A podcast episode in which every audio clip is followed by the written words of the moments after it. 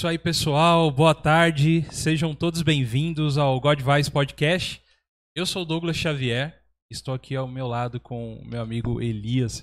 Prazer, como sempre. E aí, Elias, tudo bem? Tô tranquilo, você. Nosso Macaulay Culkin Tupiniquim. Vai ficar, tá?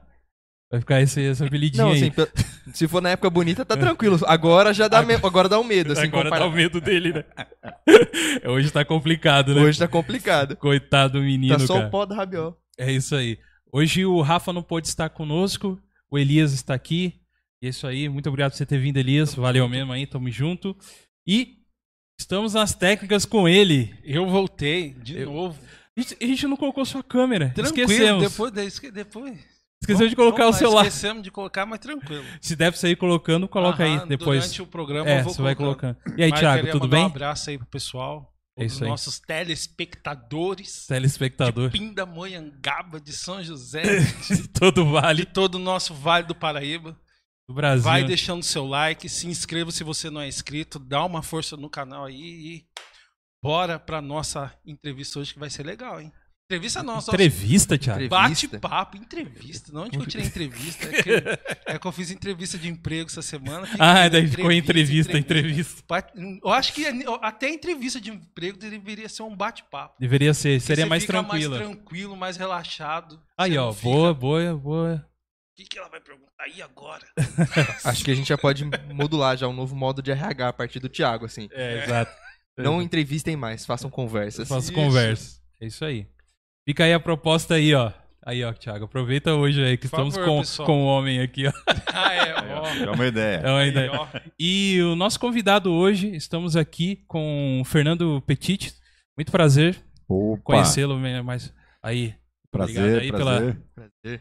Hoje vamos bater um papo aí. Seja bem-vindo aí ao God Vibes. Obrigado. Primeiro, obrigado pelo convite, né? Agradecer ao Caleb Petit, Caleb meu Petit. primo. É. Aí, são 17... e- e- Quando ele nasceu, eu tinha 17 anos, né? Ó, O Caleb, o pai do Caleb, o tio Mauro, é irmão do meu pai, é Luiz Petit, né? olha aí. Falando de Aloysio, muito Uhum. conhecido na cidade. Até eu falo assim, quando eu chegar a ser conhecido igual o pai, tá bom. e aí, agradecer aqui, Ô. até marquei aqui, né? Opa. Elias, o Douglas, o Thiago, e sucesso pra vocês. Fico feliz em um, que você em off aqui falou que é o primeiro político que tá aqui. É. Então espero que esse bate-papo aí seja proveitoso, que a gente possa falar um pouco de tudo que a gente fez e também de assuntos que irão aparecer. E Uhum. aqui, né, uma caneca aqui, ó. É o primeiro programa que eu venho, entrevista ou bate-papo, que tem uma coca aqui pra gente tomar. Ó, tá chique demais, Oh. bom demais. Uma, co- isso uma aí. coquinha gelada, um aperto de mão, a gente pode negar pra ninguém, né? É isso aí. é isso aí. Muito obrigado aí a todos que vocês estão. Então, esse, hoje teremos um papo aqui com o Fernando Petit. Ele é vereador aqui da nossa cidade. Nós somos de São José dos Campos, que aqui a gente. é, a galera do Brasil inteiro assiste a gente. Tem gente de fora também, dos outros países que acompanha a gente, aí, alguns amigos aí. Sejam todos bem-vindos. É, temos o nosso chat no YouTube. Você pode deixar alguma pergunta lá. O Fernando falou que vai tentar respondê-las algumas aí, tá bom? Só deixar lá a sua pergunta. Não esqueça também das nossas redes sociais. A gente tem no, no Facebook o God Vibes Podcast. Não esqueça que God de Deus, ele é um o só, tá bom? Não é good, é God, tá bom? É, no Instagram é arroba God Vibes Podcast. E se você quiser mandar um e-mail pra gente, conversar aí com a gente, tem um God Vibes Podcast, arroba gmail.com, tá bom? Muito bom você entrar também lá no Instagram e seguir a gente para você saber quem serão os nossos próximos convidados, né? Então é bacana você lá ver as fotinhas. Temos promoções aí, às vezes aí, fazemos sorteios de algumas coisitas, né? E, e é isso aí. E também temos uma rede de apoio onde você pode apoiar a gente com, com qualquer valor aqui. A gente tem um programa de apoia-se, você pode ser um apoiador desse projeto. hã? Já pensou nisso? Aí, que bacana ajudar a gente aí, ó. Tem um apoia.se barra God Vibes Podcast. Você entra nesse site. Você pode se inscrever e desinscrever a qualquer momento. Um valorzinho, vocês vão ver, um valor muito pequeno, tá? Muito pequeno. Você consegue já ajudar a gente. E, e tem, ó, nisso tudo tem alguns retornos, sabe, Elias? Não é só apenas lá e, e ajudar a gente com valor. Tem algumas Lógico recompensas lá, né? E dê uma olhada lá e veja qual você pode entrar e apoiar a gente para apoiar esse projeto, que a gente possa trazer mais pessoas aí mais assim interessantes assim como Petit. A gente quer trazer pessoas também de outras cidades e para isso a gente precisa de verba, né? pra fazer isso. Precisamos do seu apoio. Do seu apoio, exatamente. Ó, tá. Você viu? Você viu o slogan? É, tá. Bem Silvio Santos, Pode né? ser o Elias normal, tá? Você começou. Apoio, É, mas- Não, é que a gente fica na, na presença do vereador, dá até uma tensão assim, né? A gente fica mais sério. Não, cara, a gente tem que ficar tranquilo na frente do vereador, não é, vereador? Tranquilaço, nossa senhora. Não é, porque. Bom demais, até a gente cheguei cedo, a Aham, gente já foi se enturmando, né? aham. E eu tô gostando muito dessa ideia do bate-papo, dessa, dessa ideia que vocês tiveram, chamar patrocínio, chamar apoiador. Uhum. E enquanto eu puder divulgar, será um prazer de já ser parceiro de vocês aí na divulgação. Pô, bacana, muito, Muito obrigado. obrigado. Sim, sim. Agradecemos. E sempre que precisar também do espaço, a gente só contar com a gente, tá bom? Bacana, agradeço. É isso aí. E então hoje a gente vai ter um papo com ele. Eu já quero deixar aqui um- al- algumas coisas mais claras aqui. A gente já até conversou com ele. O, o God Vibes, ele não é partidário de ninguém, né? Nós nós queremos conversar com todo, todas as pessoas, todo tipo de pessoa. Nós somos cristãos aqui, cada um, é, eu e Elias somos da mesma igreja, mas o Tiago é de outra, o Rafa é de outra, cada um é de um lugar. E a gente não carrega também as placas da- das nossas igrejas. Ou seja, aqui é um espaço democrático para a gente conversar. Então, é, se você está assistindo também que, que, que queira conversar com a gente também, você que seja de outros partidos também, estamos aqui de portas abertas, tá bom? É, a gente tem um plano aí para frente aí, e quem sabe, é, na época de eleição, trazer alguns aí para conversar com a gente, pra gente falar com a, com a nossa galera também, né? E assim, a gente é tão. A gente não é envolvido tanto que eu voto em Pinda. Eu ainda voto em Pindamonhangaba, então Aí, assim, tá é bem errado aí, tranquilo. a É gente você- não defende bandeira partidária. É, é é de pinda, né? Você. E até hoje não consegui transferir meu título pra cá, acredito. Aí, tá errado aí, Se- ó. semana Menos um. passada eu tive em Pinda. Sexta-feira passada, sem ser ontem na, na anterior, eu fui na, no lançamento do uniforme do time feminino de futebol. Né, o técnico de futebol lá. Aham. Ele é um amigo nosso, ajudei ele na semana né, de uma documentação de uma entidade que ele tem em São José dos Campos, né? Aham. E aí ele falou, "Ó, vou ter um evento bacana aqui em Pinda e re- reencontrei alguns amigos lá.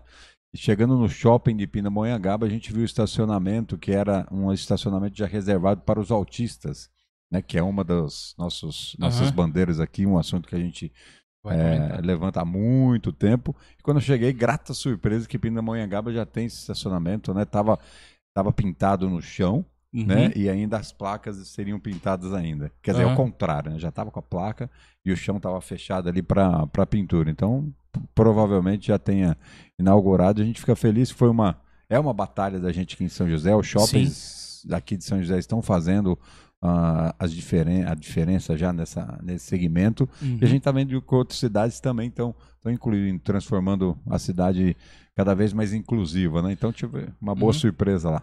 É Interessante. O senhor falou que foi pra Pinda, né? Eu, como, como que funciona? É interessante que eu vim de São Paulo pra Sim. essa região. Fazem. Acho que já fazem 20 anos que eu moro aqui em São José, né? Vim de São Paulo, vim com os meus pais pra cá.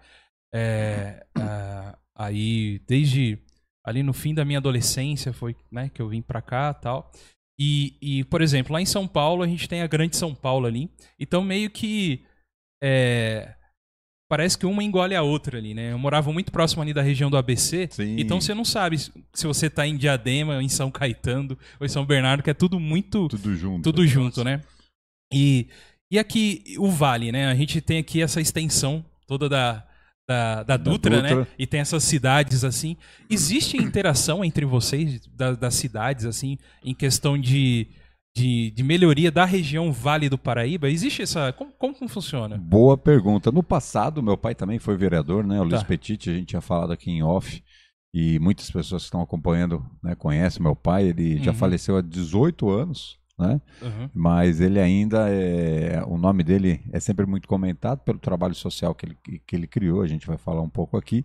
E ele, quando vereador, ele, ele tentou criar uma entidade entre vereadores. Ah. justamente com essa ideia de. Eu tenho um projeto de lei interessante aqui, um projeto que está fazendo diferença para a cidade, colocar para vocês que são de outra cidade. Aham. Eu ainda tenho contato com alguns vereadores, mas não tem nenhuma associação, é mais uma conversa individual. Tá. Também pela entidade que nós temos, a farmácia comunitária, a gente troca ideias e muitos vereadores também fazem, né, tem a sua farmácia comunitária. Então também Ah, tá. é, às vezes sobra medicamento aqui E isso aí também, algo no passado que o meu pai começou a doar medicamentos para outras cidades, muito para sul de Minas também. Ah, Então, né, no sul de Minas, é, se você for pensar num retorno político, não tem. Né? é. Ainda pinda, se a gente sai deputado estadual, é, é, Ainda né, que tamo ali. ainda dá para votar. Mas no sul de Minas, realmente era com a vontade, com o espírito de querer ajudar, de fazer um trabalho social, de chegar a uma entidade que doa medicamentos, mas também Uhum. depois que você começa com a doação de medicamentos, esse serviço amplia, né? Vem outros braços, outras ações que fazem que você fa- faça você ajudar muito mais. Uhum. Então ele, ele tinha esse, esse, essa ideia. Aí surgiram algumas críticas, né? Como tá dando remédio daqui para outra cidade? Mas o grande problema é que às vezes você, graças a Deus, ganha uma quantidade grande. Mas se você for calcular assim, o tempo vai passar, você vai perder esse remédio com você. Você não vai conseguir doar É. to- todo esse medicamento. Às vezes a quantidade é grande, às vezes o remédio chega, a quantidade não é tão grande, mas também a procura não é grande. Então, se você não repassar para outras cidades, você vai perder com você. É, custa muito caro, né? Quando Aham. você manda incinerar os medicamentos, a gente tem. né, a gente tem uma, uma empresa que faz um preço mais em conta para a farmácia comunitária, mas Uhum. de vez em quando chega uma doação ou outra de remédio vencido que a gente não reparou. Uhum. Né? E muitas pessoas não sabem, né? O remédio vencido que você tem na sua casa, você pode pôr num saquinho e destinar para farmá para farmácia comercial.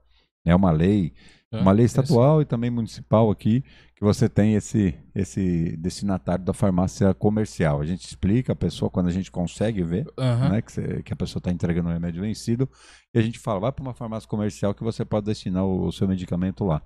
É, Então é, Mas esse destino é pra. Pra É incinera, incinera né? Sim, ele. Incineração.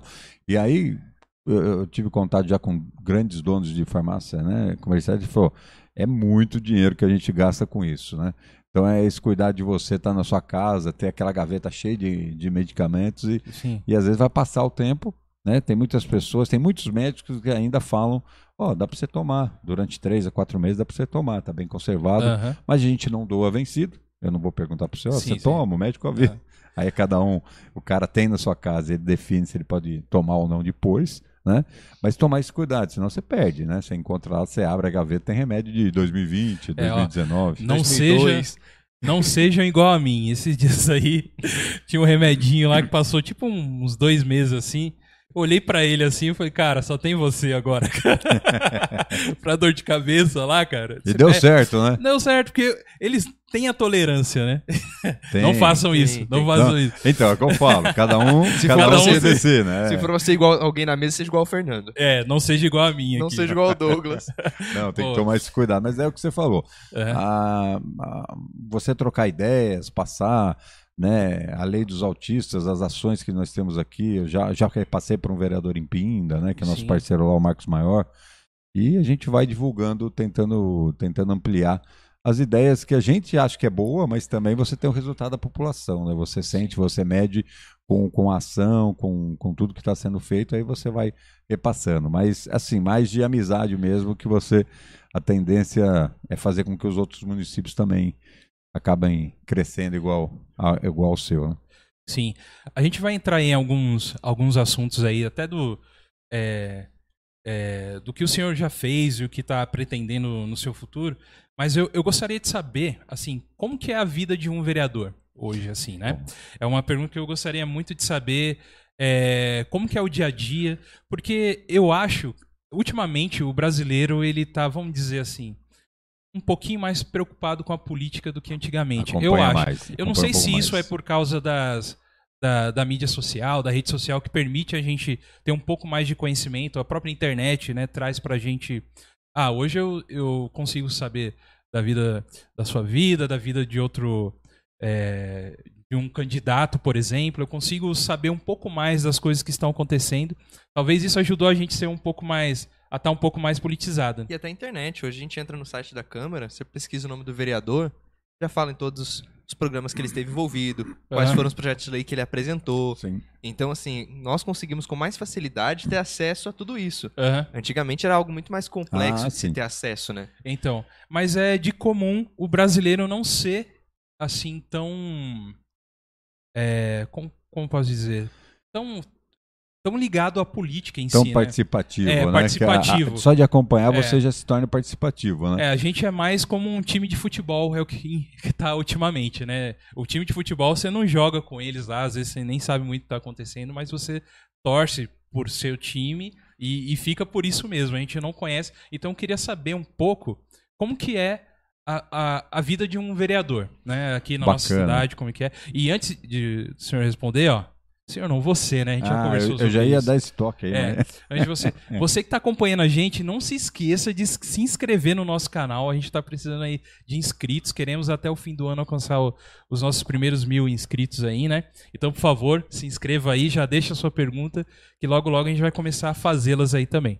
Mas e aí? Bacana que é, eu ia até falar antes de continuar o bate-papo. A gente combinou em off de chamar de você. É, isso Mas aí. O senhor saiu, mas tá, tá, tá É, valendo. é conversa, não é entrevista. E é legal, né? Pedir para se inscrever, né? Eu comecei a acompanhar os jogos da NBA pelo canal Brasil. E aí esse ano Ó. agora, de 2021, né? 2021, que acabou esse campeonato, que emendou um com o outro, né? praticamente, começou uma transmissão pelo YouTube. Ah, E era o tempo todo a transmissão, a pessoa pedir, dá o seu like Dá o seu e like. se inscreva para que a gente possa né, ver o resultado e continuar fazendo essas transmissões. É a modernidade que às vezes você É, procura. o, o algoritmo exige isso da gente hoje. Sim. tá? É, um, é muito chato você ter que parar e fazer e falar, mas, Mas é- infelizmente é o que faz impulsionar o algoritmo, é, ele pede isso, né? Então Mas tem a que gente fazer. estava falando de participação, né? Então, É. quando tá vendo aqui um programa que tá gostando, um bate-papo, opa, deixa eu ajudar, deixa eu fazer a Uhum. minha parte para que possa evoluir. E na Exatamente. política também, né? Aham. A vida de vereador, é, meu pai foi vereador, né? Acabei indo para esse caminho também.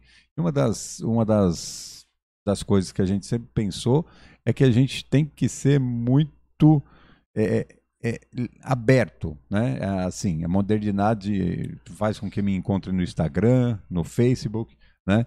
Eu passo meu meu contato telefônico para todo mundo, né? Até meus assessores falam, mas você passa o telefone para todo mundo? Eu falo, "Ah, essa é a, essa é a função que a pessoa, em um momento de urgência, ela, ela possa nos encontrar em pedidos de saúde, né? De saúde, a Sim. pessoa eh, manda uma mensagem ou até liga, quando às vezes eu demoro um pouco para ver o WhatsApp, porque está precisando, aquela emergência, né? Tantos e tantos casos de saúde que a gente já ajudou, de pessoas que estão no hospital, o atendimento está ali faltando um detalhe, você liga para contatos que você tem e acaba resolvendo. Então, o primeiro ponto é você tentar ser o mais aberto possível que a pessoa consiga chegar em você.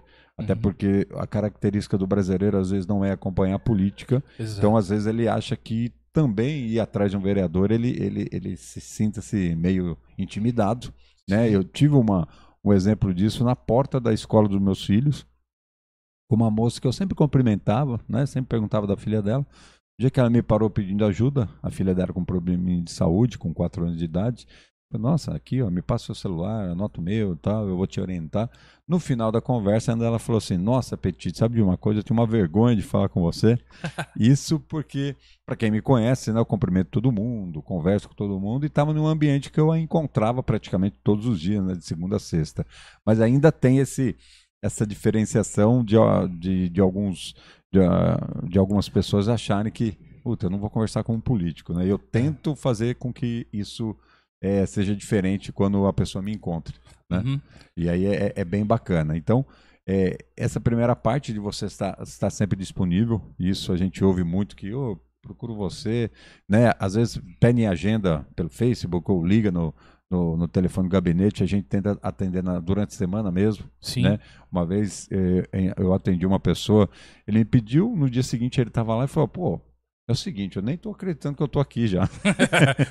eu falei, pô, a gente tenta ser Foi mais rápido. fácil do que ele imaginou, então. Foi mais fácil do que ele imaginou. Depois, né, o mundo é pequeno, eu volto, consigo voltar a encontrar uma turma para jogar basquete, que é o esporte que eu, que eu, eu gosto muito. Sim. E quem que não é o presidente dessa, dessa turma aí, que algum um amigo me indicou, e eu vou e reencontro essa pessoa que eu tinha atendido de um dia para o outro, né? Ah, Então é, é sempre é, o mundo, né? Ele, ele faz encontros, né? E que você possa, quando encontrar a pessoa, você fala assim, ó, no passado eu fui bem atendido, fui ouvido, né? Uhum. Ainda separar um pouco essa, é, é, é, esse, é, essa diferença que não existe, né?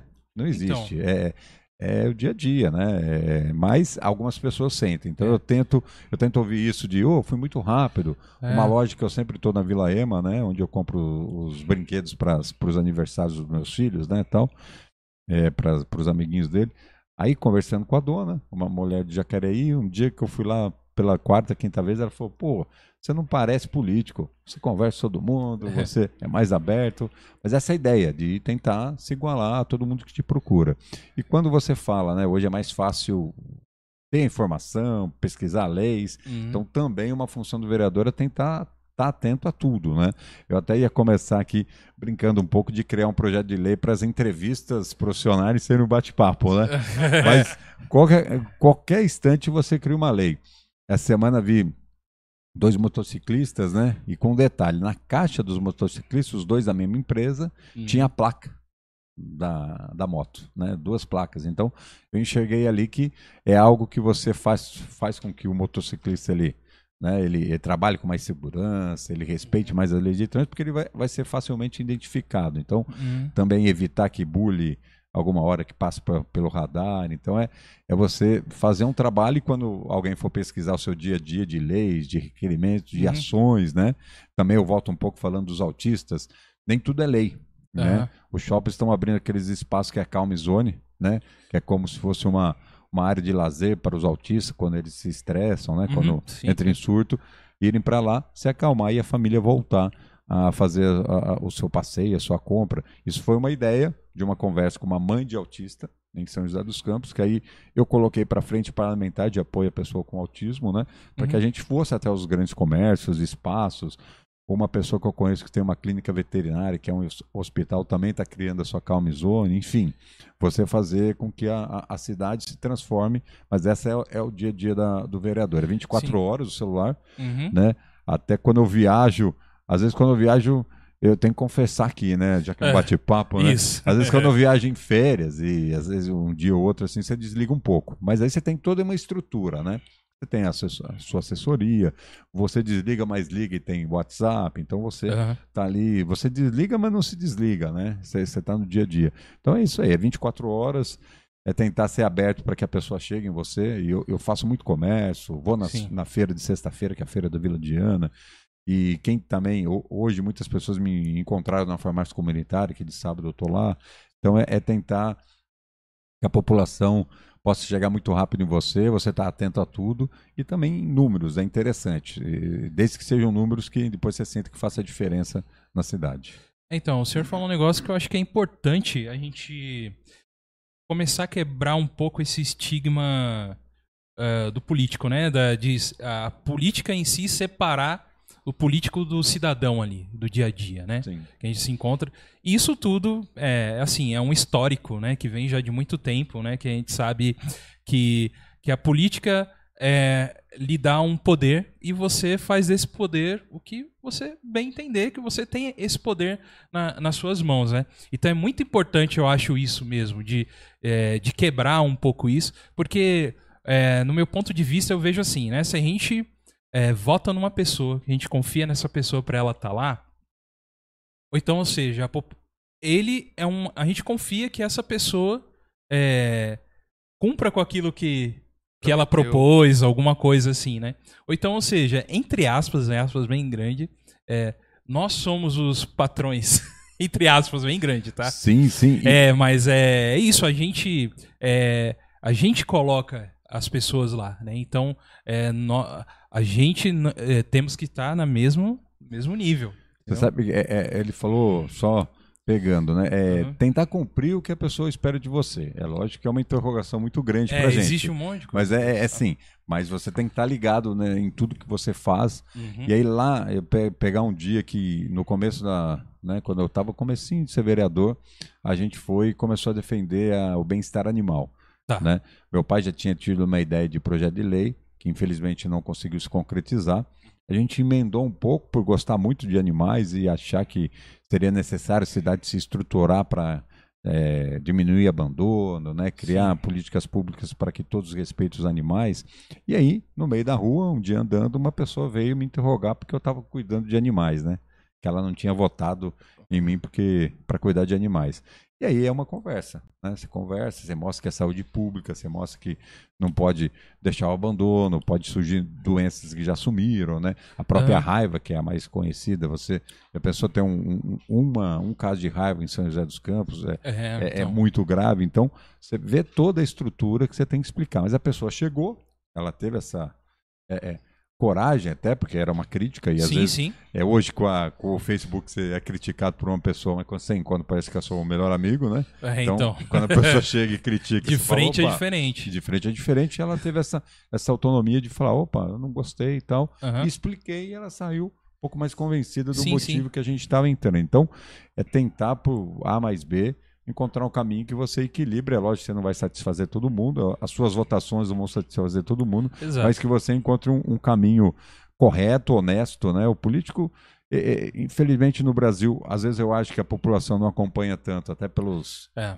pelos, pelas notícias que a gente vê em diversos níveis, né? no nacional, estadual e municipal, em vários municípios. Mas é, mesmo assim a, a pessoa deveria acompanhar para tentar ir, ir renovando. Uhum. Pô, o ciclano que eu votei não, não me satisfez, não é honesto, acho que tem que ter essa característica. Uhum. E é muito bom. Hoje, com a, com a, com a modernidade, muita gente chega nas pessoas, fazem vídeo criticando, xingando e tal. Uhum. E assim, até é algo que aconteceu outro dia, eu nunca relatei, né? Tava com a minha família almoçando, passou uma senhora, me cumprimentou, ela volta com a neta, imagino que, que seja a neta, falou, pô, sabe quem que é esse aqui? Minha neta é o Petit. Tal. Eu gosto de parar porque você é honesto. Aí veio de uma pessoa de fora, obrigado, tal. Aí Aham. minha esposa, ah, que bacana, né? Aí meus filhos, o que que foi? Aí depois a gente explica. Então, sim, sim. Mas ter essa interação de, às vezes, criticar, eu acho que é aberto. É, às Uhum. vezes a, a gente vê a imagem, não é muito bom, mas às vezes também tem esse momento de mostrar para a pessoa que ela não está Isso, às vezes, certo. às vezes não há tempo de ter uma explicação, né? Não de há. explicar o porquê do motivo que tá fazendo sim, isso. sim. Porque até a própria mídia mesmo, ela joga aquela notícia de primeiro ali e, e já joga de uma Vai, forma né? que a gente só vê ali o título e já. Hoje, pouca gente leu, a- Leu o artigo. o artigo inteiro, E né? o título en- O título engana já, muito, já- né? É, e os engana títulos muito. enganam, né? Enganam. Então tem, você ia falar alguma coisa? Não, e é, eu acho incrível isso, porque é observar o vereador como uma pessoa. É. Muitas vezes nós tínhamos uma. Nós olhávamos a pessoa pela função. Tá hoje com o Fernando aqui é maravilhoso, que assim, nós estamos conversando sobre a pessoa, Fernando. Aham. Não sobre o vereador, Fernando, que ambos são a mesma coisa. Sim. Mas nós, nós estamos, não estamos falando sobre o cargo, e sim sobre a pessoa. Uhum. E eu acho que quando nós observamos isso na hora de votar também muda muito. Uhum. Quando nós votamos pela promessa, ah, pela pessoa que se posiciona bem no palco, pela pessoa que fala bem, que tem uma música, tem um, um jingle legal que grava na cabeça, algumas vezes isso nos, nos paga com um preço muito ruim. Aham. É um, é um salário ruim, mas quando a gente olha pra uma pessoa, observa a vida dela, fala assim, eu conheço a família dessa pessoa. É, Eu, exatamente. eu consigo ter acesso ao Fernando. Eu sei que o Fernando é uma pessoa humana, que responde o WhatsApp, que gosta de conversar, que cumprimenta as pessoas e que se importa com isso. O nosso voto já é Uhum. mais inteligente, né? Eu vou falar um caso que aconteceu com a gente há muitos anos. Vamos contar aí, vai, um- umas três eleições atrás, duas ou três. Uma pessoa me ligou, eu parei, estacionei, atendi. Né, meu irmão, eu tenho um irmão mais velho, né, o Rogério. Uhum. Ele tinha passado meu telefone para as pessoas. Ele falou assim: Ó, minha, minha irmã está no hospital, é, o atendimento não está indo bem, né? Ela precisa ir para cirurgia, mas já está três dias esperando a cirurgia. Você não consegue me ajudar? Fala, ah, me passa no WhatsApp o nome dela, tal, tudo que eu peço, né? Uhum. no- normalmente nesses atendimentos. Eu vou, fiz. Aí depois, no dia mais tarde, era um sábado. Mais tarde ainda eu falei com, com o rapaz que tinha me procurado, o Marcos. Ele falou: Nossa, graças a Deus. E depois de uns 15 minutos que eu liguei para você, ela entrou para cirurgia, o atendimento mudou. Assim, é, o hospital ele, ele atende bem, mas o dia a dia, às vezes, com um detalhe, é, às vezes não está fazendo o, o correto naquele caso. E aconteceu de, de a gente conseguir o atendimento. Passou quatro anos, passou oito. é, raramente eu conversava com o rapaz que ia me pedir ajuda. Então, politicamente, você, você não viu um, um retorno, mas também a gente não faz isso para ter o retorno político. É lógico, Uhum. o dia a dia do vereador, você vai daqui a quatro anos, né, a eleição, você, se- o seu trabalho é colocado à, pro- à- à prova. Mas também é outro detalhe, né? É o atendimento que você tem que fazer. Né? É, a característica de saúde. Às vezes você está com um problema de saúde, me liga, Sim. meu contato no hospital que a pessoa tá, tal, eu passo o seu contato e eu já saio de cena. Eu já fiz o meu papel. A pessoa, para acelerar, ele vai te ligar, porque você vai ter que falar como que tá o seu parente lá, seu amigo. E aí muitas pessoas falam, mas você, você não segue? Eu falei, na, na verdade, assim, eu fiz o meu papel ali e não adianta ele me ligar para eu ligar de novo para você, Uhum. né? É, se eu colocar, ó, Rafael, né? Rafael, Douglas, não, Douglas. Aham. É, ó, o contato é o Douglas que está aí. Isso, nossa senhora, é incontável o número de vezes que deu muito certo. Uhum. Aí depois, às vezes eu sei que deu certo, eu acabo sabendo até pelo contato tudo, mas a- pessoa mesmo que precisou, às vezes me retorna ou não. Uhum. Né? Esse detalhe que o político tem que ter também. Não adianta você tentar seguir tudo que você fez, porque não é, não é assim. Você está ali para para atender, para agilizar e, e graças a Deus que na maioria das vezes dá, dá certo. Mas aí voltando, depois de 12 anos, eu acho, 8 ou 12 anos, essa pessoa me liga, o rapaz que me pediu ajuda falou: "Pô, você não leva um material lá para minha mãe?" Eu estava indo embora para casa, né? Na verdade, o WhatsApp já estava indo descansar da, da É. campanha. Aí parei, estacionei, mandei um WhatsApp para minha esposa, falou, ó, tô indo, tô indo para a região sul, tava indo aí, mas né, a pessoa me chamou. Eu chegando lá na casa da mãe dela, dele, ela me atendeu, atendeu com uma, uma filha, né? E Uhum. conversa vai, conversa vem. Aí no meio da conversa a filha virou e falou: Nossa, eu tô te devendo um muito obrigado. Eu falei, ah, você que. Aí a conversa, a conversa fluiu, mas conheci ela praticamente depois de 10 anos, né? Aí você não tem aquela cobrança de, de votos, você faz Sim, a campanha, mas sim. você não vai cobrar que você, você ajudou alguém. E é assim, você ajuda entidades, ajuda pessoas e a vida vai. Vai, Uhum. vai somando, a pessoa tem que lembrar que foi bem atendido ou não. Às vezes sai algum amigo, algum parente, né? Já, já ouvi muito, né? Às vezes Uhum. a pessoa chega assim e fala, pô, tá sendo um parente meu, Petit, mas eu vou dividir voto. Ah, Não sei o quê. E a conversa vai fluindo, né? Uhum. E é, esse é o dia a dia. Contanto que você tenha consciência que você está fazendo o caminho certo, é o que você falou.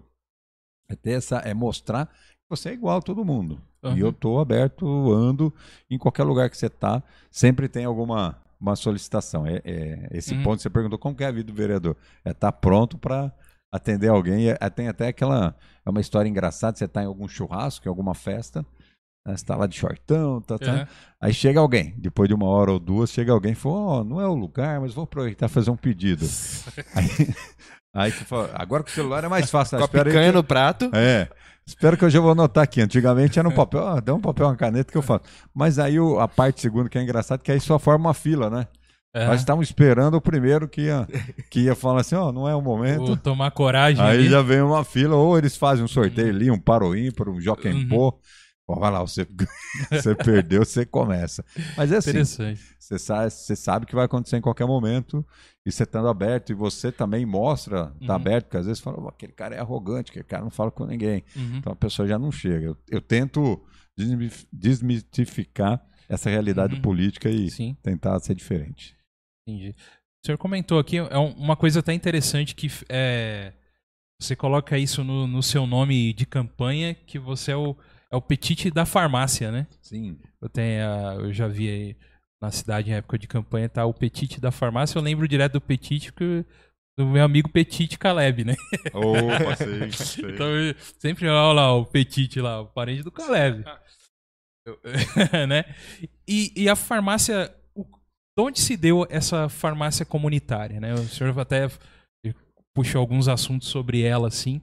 Como, como que o- foi o surgimento da, da, da farmácia? Deve ser alguma coisa que foi muito boa, porque você está usando o seu, no seu slogan, né? Ela é positiva, É, positiva. é positiva, né? Essa é uma Positiva. coisa, com certeza é uma coisa muito boa. Inclusive, o senhor está no quinto mandato. Sim. Né? né? Quinto mandato.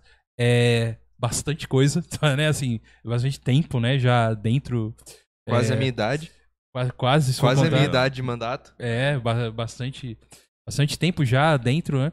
E, é, explica pra gente como funciona aí essa, essa farmácia, de onde que veio a ideia. Tentar, não, tentar não ser tão longa essa fala, Não né? Mas é, vamos é. lá, né? Que são 41 anos. Fica à vontade. E aí meu pai, o Luiz Petit, e- ele sempre ajudou muito, né? Ele foi um grande líder da, do espiritismo em São José dos Campos, Uhum, né? Fundando alguns centros espíritas, fazendo evento para que esse centro espírita se estruturasse, comprasse o terreno e saísse do aluguel. Então, enfim, um, um grande histórico.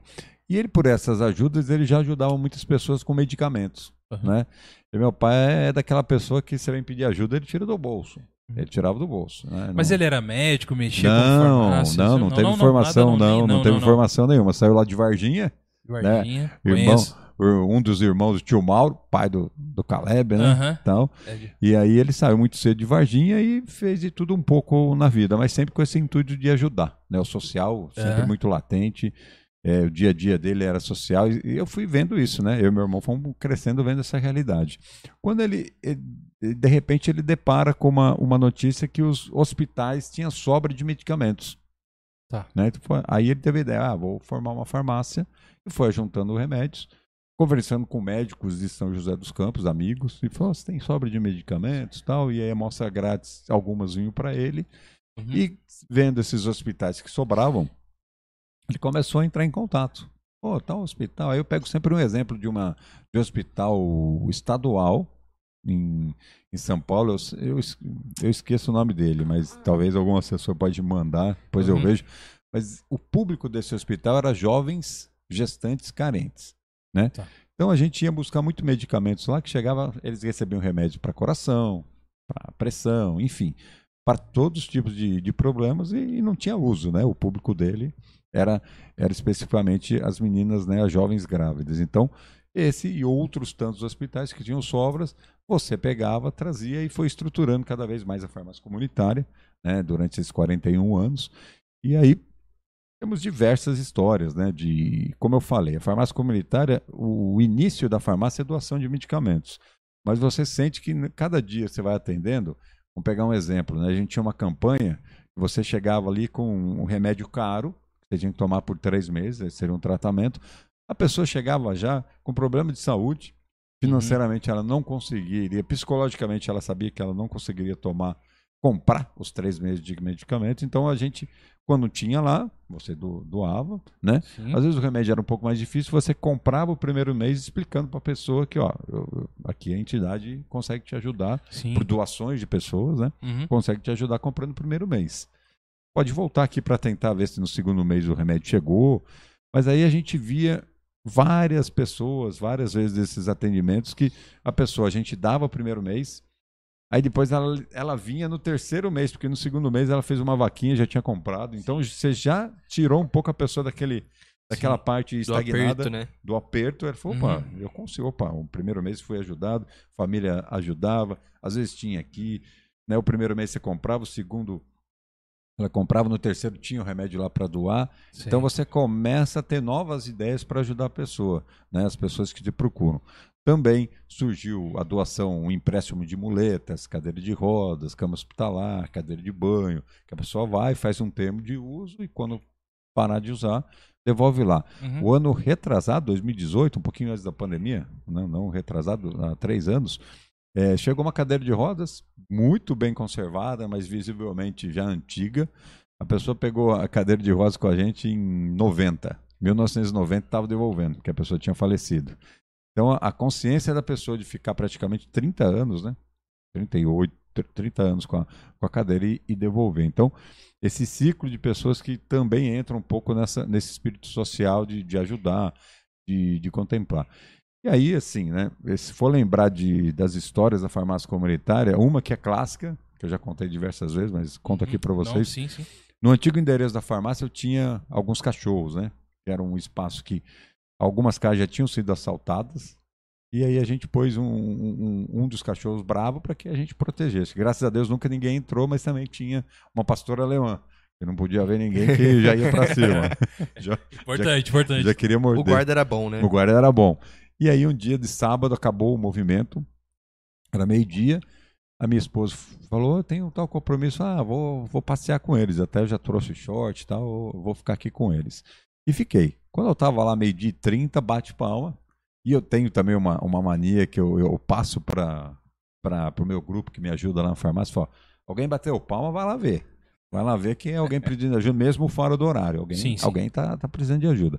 Chegando lá, era uma moça que eu falo que era uma japonesa, uma moça, né? Eu vim, pô, vim deixar uns remédios, ah, obrigado, tal. Deixei e coloquei na quarentena lá, que era o local que todo mundo que chegasse, sabia que tinha remédio lá, tinha que pegar, triar, ver data para Uhum. entregar. Aí, na pressa de sair com eles, ainda tinha outras coisas para fazer, deixei ali.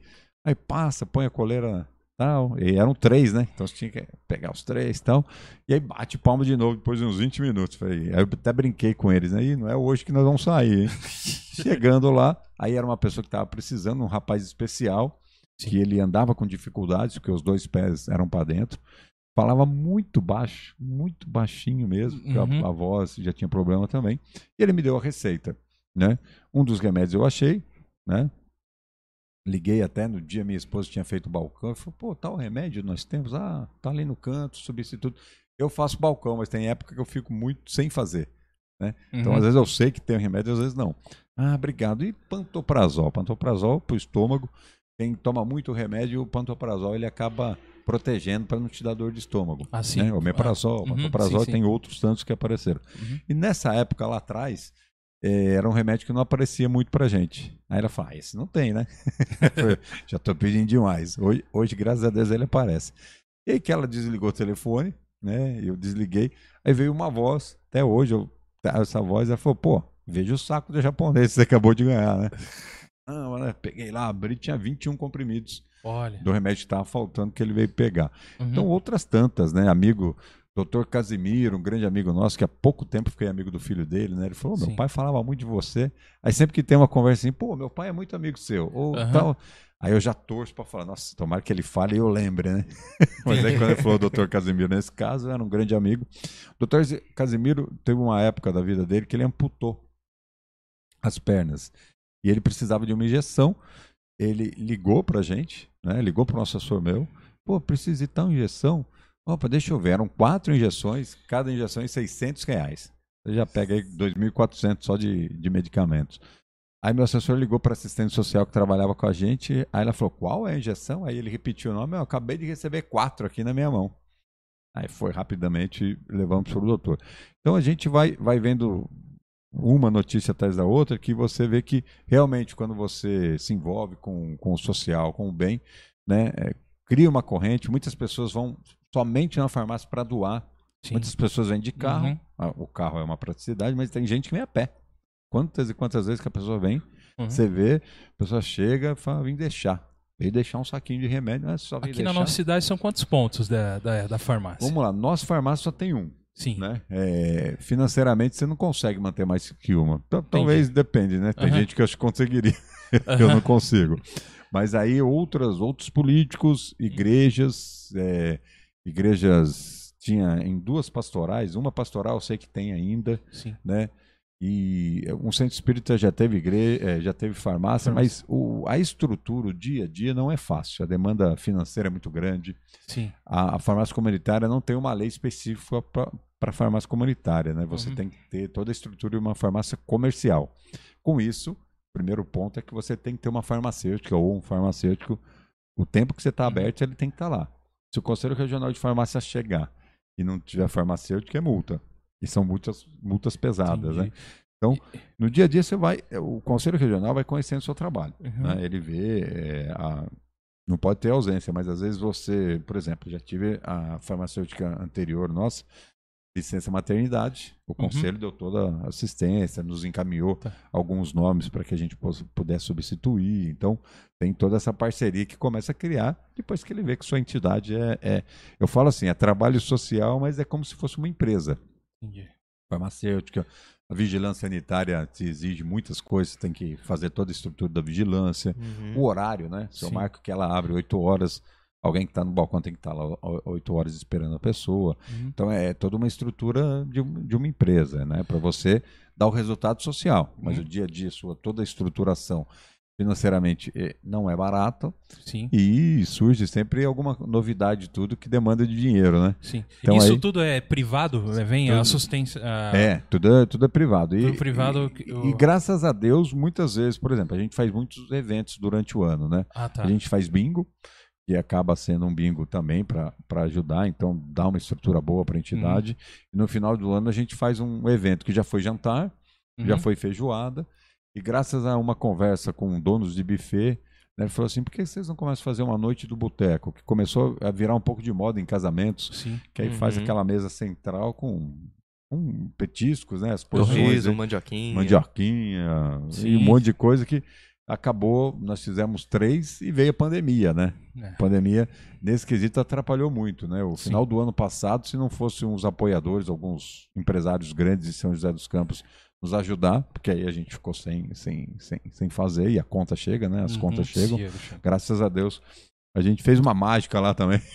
Vai, tal, vai conversando com um com o outro e graças a Deus estruturou. Uhum. Mas é isso, a farmácia ela abre, todo mundo que acha positivo começa a participar de uma maneira ou outra, indicando, levando medicamentos, Uhum. ajudando indo para o evento, né? Opa, Sim. eu, eu compro o convite, aí a gente começa a vender. E aí a, a venda do convite eu sempre falo, né? Isso é um off dos offs, né? Mas assim, em Aham. conversa. Por Aham. exemplo, eu, eu elaboro o evento. Aí eu ligo, né? Hum? Falo, ô Elias, ó, tal dia nós vamos fazer nosso evento. Ô, que legal, pedi pode contar comigo. Uhum. Tal, tal, legal, tô te ligando, mas eu tô sem os convites ainda. Eu faço uma primeira apresentação, então eu faço muitas ligações. Depois eu volto de novo, ô Elias, Uhum. tô com convite. Opa, pode trazer, tal, ó, também vai mais gente, tal.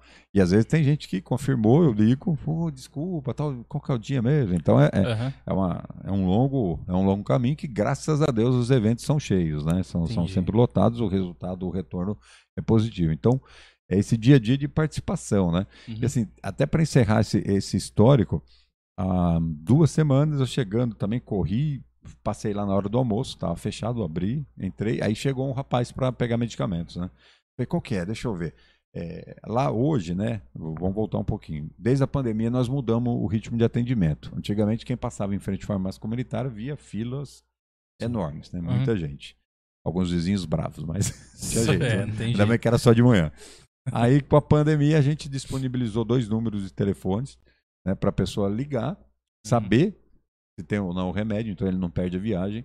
E também a gente vai marcando por horário e evita aglomeração. Então, toda estruturação, acrílico entre o atendente com o atendido, álcool gel. Então, a gente Uhum. né, tem, se, tem, tem se profissionalizou para esse momento de pandemia. Uhum. E desse jeito, aí ele chega, meio-dia e 30, eu entrando rapidinho, e falo, deixa eu ver sua receita. Ó, quando você precisar, você liga, mas deixa eu ver se tem. Só que era, eram duas receitas, é, dois remédios para câncer. Na verdade, Tá. o primeiro, ele recebia os dois do Estado, o primeiro não Uhum. tinha chegado. E ele estava sem. Aí você vai procurando, torcendo, né? Até para virar o remédio lá dentro, né? Para ter. E graças a Deus a gente conseguiu ajudar ele com uma boa quantidade pro mês ali. Uhum. Ele falou, ó, quando você precisar, liga, né? Aí você já sabe como funciona. Às vezes você, você sente aí que, que a entrega não vai acontecer, você liga para não ficar sem. Então são histórias, mas histórias, como eu falei, que acaba deixando a gente muito feliz. Politicamente a gente leva o nome. ho- Hoje a gente usa muito Fernando Petit, né? É, Petit. Mas o da farmácia comunitária ficou, Uhum. né? A farmácia comunitária tem o nome de Dr. Adolfo Bezerra de Menezes, que passou a chamar a farmácia Petit, ou, ou um apelido carinhoso, né? Depois do falecimento do meu pai em 2003. Ah. Então muita gente conhece ainda pelo nome de origem. E aí, gradativamente, muita gente vai ligando. Mas sabe que você não consegue divulgar para todo mundo, né? Então, Aham. muitas pessoas que procuram não têm ideia nenhuma quem eu sou, como que ela existe, como ela funciona, e gradativamente vai, vai conhecendo. Mas como eu falo, o trabalho é feito tanto político como o social, Uhum. já na boa vontade, e depois, se vier o resultado, veio. Graças a Deus, a gente tem uma sequência longa, sempre bem voltada em São José dos Campos, Isso. por todo esse trabalho político, seriedade, o trabalho social. Eu Sim. costumo dizer o seguinte: não adiantava nada eu ter um trabalho social elogiado. Aí o cara vai, pô, mas aquele cara é um um sacana, talvez não seja a palavra, o cara é, É. corrupto. Uhum. Ele faz o bem, mas não dá. Eu acho que desde que você preste a fazer o bem, o social, você tem que andar na linha. E, e- e tem mais assim, eu falo o seguinte: meu pai foi muito sério. Se eu vou e mudo essa trajetória, já mancho o nome lá, vai ficar bravo comigo. Eu tenho dois filhos que eles têm que seguir o caminho da seriedade. Para o Uhum. caminho que eles forem, é saber que é a honestidade em primeiro lugar, porque é como falam muito, né? A corrupção ela atinge os mais os mais necessitados. Então, se o Brasil fosse em uma linha séria, né, os políticos sérios, a gente seria uma grande potência. Já é, mas poderia ser muito mais. Eu acho legal é, essa colocação que você colocou sobre manchar o nome da família, porque eu percebi que, assim, em grande parte das referências que você tem, você sempre refere, se refere a seu Luiz. Sim. Como alguém assim. E esse. Você acha, você acha que foi pesado pra você? Quando assim, você se re- re- resolveu seguir a Assumiu o mesma trajetória manto? do seu pai? Ah, não, Assumiu o Assumiu o, o manto, o, né? o começo é, né? Mas eu acho que psicologicamente eu não tinha tanto isso na, na minha cabeça. Não, não dá para explicar Hum. muito, mas é, sempre foi muito tranquilo.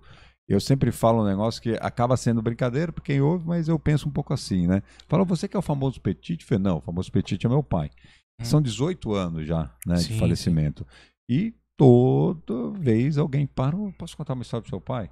Né, Eu, eu, tô, eu mudei há pouco tempo, do Aham. lado do, do apartamento que eu moro, um rapaz me cumprimentava sempre, um, um segurança.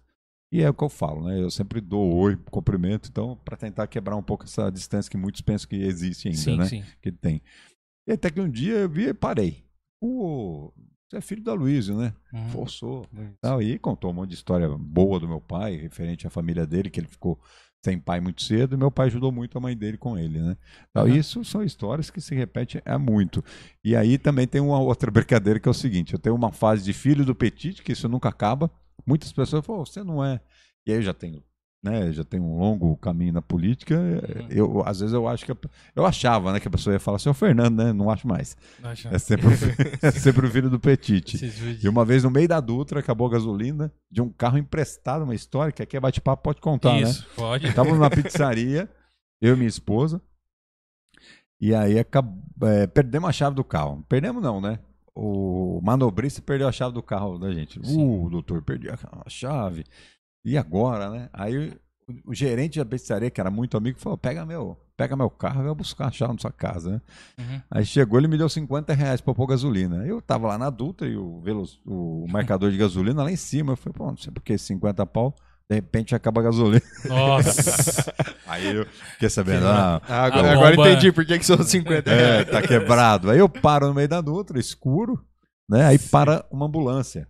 A ambulância vira e diz, ah, você não é o filho do Petit? Fala, ah, sou eu. Não, eu vou buscar gasolina pra você. Ufa. Aí, eu salvou. sempre do filho do Petit, sempre a- a- as notícias são, são boas, né? as lembranças são boas.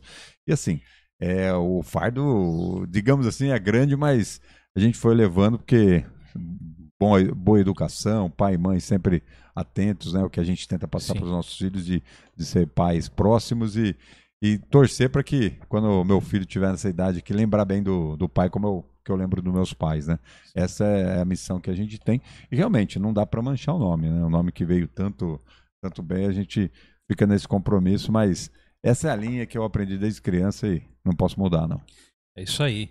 Temos muitas perguntas e pessoas aqui mandando. Ó, primeiro o pessoal tem uns elogios aqui. Pessoal, só elogio, não é possível. Cadê a oposição aí, É, ó? eu- eu Queremos que- oposição. Ei, Thiago. Eu chego, eu chego num. Nós queremos cortes, tô brincando. Queremos, queremos polêmicas aqui, Tô brincadeira. brincando, Fernando. É isso aí. Eu queria mandar um abraço pra Lia Azevedo. Ela falou: vereador que cumpre o que fala, igual o seu pai aí, ó.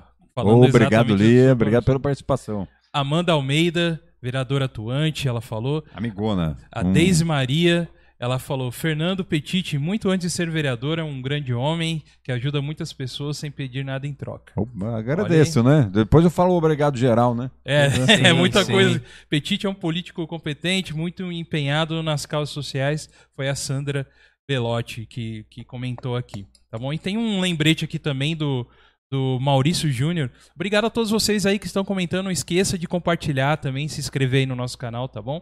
É, Petit, parabéns pelo seu trabalho como vereador. E lembrando que ontem, é, realmente, ontem foi o dia do vereador, sabia? Opa, sim. Não sabia. É, eles têm, eles têm o dia também, sabia? É. Não, então. Não, eu, eu, pus, eu pus no post, né? Do- ontem é o dia de, de feira, eu pus um, a menção ao post. E graças a Deus teve, teve bastante elogio. Eu brinco, né? Pessoal, eu tô falando de você, mas tá falando bem, né? Só deixa eu falar bem. Uhum.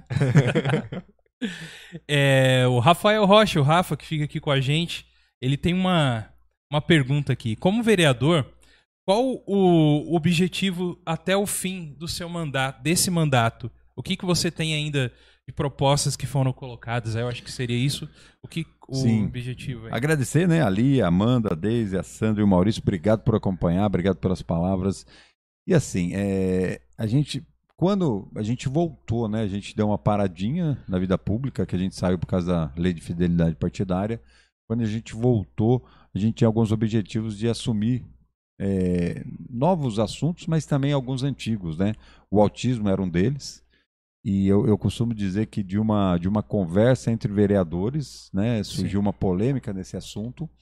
que não tinha sido resolvido, que era a carteirinha de identificação dos autistas, né? Que Aham. muitos autistas, muitas pessoas não percebem que são, então se não tem a identificação da prioridade e de todas essas, essas conquistas que estão aparecendo, como a Calm Zone, Uhum. é, o estacionamento, o, Shopping Oriente, né? Aqui perto, Sim, aqui sim. próximo, ele também fez uma mesa é, exclusiva para autistas, para a família chegar e ter já Sim. o local, para não ter espera, para não mudar o, a rotina, o dia a Uhum. dia. Então, é, acabou de uma conversa, esse assunto voltando para a gente, já era um desejo, mas eu- eu senti que ele acabou vindo, vindo para a gente, a gente ficou muito feliz. E assim, o Rafael, é, é sempre criar novos, novos projetos, ampliar no que a gente tinha, Uhum. né? A gente também tem um assunto de proteção animal, né? Proteção animal que a gente que levou, como eu falei, Sim. e esse ano até um hospital veterinário surgiu, o prefeito Felício Ramute criou a parceria com com a Univap, né, fazendo um atendimento que é a família tem que comprovar uma renda per capita de 275 reais. É Uhum. pouco, mas é, é um grupo de famílias, são 40 mil famílias atendidas pelo, pela rede social aqui de São José dos Campos. A gente já sentou com o responsável pelo hospital, tanto da prefeitura como da Univap, para que a gente possa depois, mais tardar, ampliar um pouco esse, esse, esse leque, né? Muitas pessoas Uhum. que por pouco não têm essa, essa condição, mas o início tem que ser assim mesmo. Você ter um ponto de, de início para depois ampliar e estruturar um pouco mais. E também, aqui a, a gente pode falar, na, na eleição passada de deputado estadual, a gente saiu, né, o partido, o partido nos chamou novamente, a gente está preparando uma saída já para o ano que vem. Aí você falou Sim. do convite político para o ano que vem, já marca aí na agenda que, que eu venho conversar com vocês depois. Hum. Mas um objetivo de, de crescer todo esse trabalho, né? É, o social ampliar, você tendo uma, uma visibilidade maior no Estado, também ampliar políticas públicas de bem-estar animal, dos autistas, levar para Uhum. outros municípios. É, algo que a gente já faz, voltando um pouco àquela pergunta que você que você fez, tem um, um contato, a gente sempre tenta passar Sim. ideias boas para os demais para que a cidade mude e É, possa... Seja também um benchmark para outras cidades, Sim, né? Pra- sim. pra- E São José é exemplo, né? São José dos Campos é, é, é uma cidade que é referência em tudo, né? Aqui nós temos uma lei que é da é uma lei de incentivo à tecnologia. Às vezes é uma empresa com um produto inovador, você faz todo o caminho na prefeitura, já indiquei algumas, bem bacana, né? Um exemplo, né? O Joel, o Joel é um grande amigo que hoje ele tem, é uma entrevista bacana para vocês, ele tem tipo um band-aid Uhum. para identificar é, um probleminha na criança que tem câncer. Com esse band-aid, identifica essa criança tem que correr rapidamente para o hospital. Né? Tá. E muitas crianças é, sofrem demais, até perdem a vida por pela família demorar para identificar. Então, Sim. ele está nessa atuada, é uma, Uhum. é uma startup muito bacana. E eu conheci o Joel Legal. Fazendo tratamento de água, limpeza de, de Uhum. água. A gente apresentou ele para a prefeitura, a prefeitura pegou ele pela lei de incentivo. E aí ele fez o teste no Parque da Cidade, naquele lago do Parque da Cidade. A prefeitura, depois desse teste, dá um certificado né, de, de bom, bom trabalho. Com esse certificado, eles conseguiram limpar, eles tiveram o trabalho de limpar a Lagoa Rodrigo de Freitas para Olimpíadas. Sim. Então você vem para São José, mostra o seu trabalho, tem o certificado e é uma vitrine assim, Sim, com sem, certeza. sem Brasil, né? É, pro Brasil, Ó, sem interessante dúvida. saber disso. É interessante. bem bacana, a gente está acompanhando outros dois empresários para que possa ter sucesso nisso Uhum. também. É, até um dos, um dos motivos que a gente queria conversar com o senhor aqui, que assim, aqui na família God Vibes, vamos dizer que a metade de nós aqui, mas é todo mundo junto, temos. é, são filhos autistas. O Thiago. Thiago tem um filho que é autista, né, Ti? Uhum. Ele e o Rafael, que fica Opa, aqui na tá mesa também. comigo. Ele, ele também tem filho autista. A gente já, já trouxemos aqui especialistas no assunto, né, para falar sobre autismo. E, e até para eu que não tenho diretamente na minha na, na meu núcleo ali da família ali alguém com autismo, mas por exemplo, eu tenho uma sobrinha que tem, um- tem um filho dela que a gente gosta muito dele também, tem esse problema. Então, é um problema é, que se você começa a observar, realmente é, parece que você começa a ver que, que É mais precisa comum do mais que a comum do que imagina. imaginava. É, exatamente, essa que é aquela palavra, né? O autismo, né? Fala sobre autismo. O Thiago também, Thiago, livre aí pra, pra falar. Eu acho que a gente tá falando com uma pessoa que tá trabalhando, uma das pautas dele é sobre o autismo, né? E, e dentro disso, o Rafael que te fez uma pergunta, ele tem uma outra pergunta aqui, que é uma coisa que a gente já, já até conversou. Quer ver? Ó, ele colocou aqui, ó. É, existe algum projeto para colocar profissionais preparados na escola para atuarem com os autistas? Porque essa é uma questão que eu vejo deles, ouvindo deles, muito importante. Eu acho que é como se fosse talvez uma, uma principal, né, Ti? Seria É. a principal. A principal, porque é no momento que os filhos deles não estão, vamos dizer, entre aspas, debaixo da, da asa deles, Sim. eles estão debaixo da proteção de outras pessoas, né? E, e é comumente não existe isso, tá? Vamos lá, o assunto, o assunto é longo, vamos falar um pouquinho É. lá atrás, né? É, começamos a mexer também com, com projetos de lei para autismo lá em 2015, Tá. né? É, surgiu o Gaia, que é, hoje é referência em São José dos Campos, né? Que é uma entidade também específica para destinada para cuidar de, de autismo. A gente levou o Gaia para a prefeitura, oficializamos o Gaia como estrutura. Em 2017, outros vereadores começaram a surgir, né? Querendo trabalhar com essa, com essa com, com esse assunto, que foi a vereadora Dulce Rito, o vereador Marcão da Academia. Tá. E aí surgiu a ideia de fazer uma frente parlamentar. Nessa, nessa ideia da frente parlamentar, que foi assim, o grande, a grande sacada, até sem querer, a frente parlamentar criou reuniões com, com os pais. Então a gente foi ouvindo os pais, o dia a dia de cada Uhum. pai. Aí surgiu a ideia da prioridade para o autista, né, conversando com um casal amigo, falou, pô, por que, que não cria uma prioridade? Apresentamos um projeto de lei. Aí eu apresentei, depois fui reunindo com esses vereadores. Né? O projeto acaba tendo uma paternidade pela uma conversa que teve mais cedo, mas depois a gente reuniu é, também enxergando que é, em conjunto a gente conquistaria mais. Uhum. Depois surgiu a carteirinha de identificação, e aí foi o assunto que me fez voltar no, no caso, já queria, mas a carteirinha foi aprovada em 2017 e ela só veio a existir na prática em 2021. Agora que a gente batalhou um pouco, aí ela, ela começou a ser distribuída pela prefeitura. Essa semana eu fiquei sabendo que já tem 340 carteirinhas, né? Bacana Uau. que a prefeitura faz e entrega em domicílio, né? A gente teve essa ideia né, à frente e Bacana. le- legal que, que, que facilitaram nesse sentido.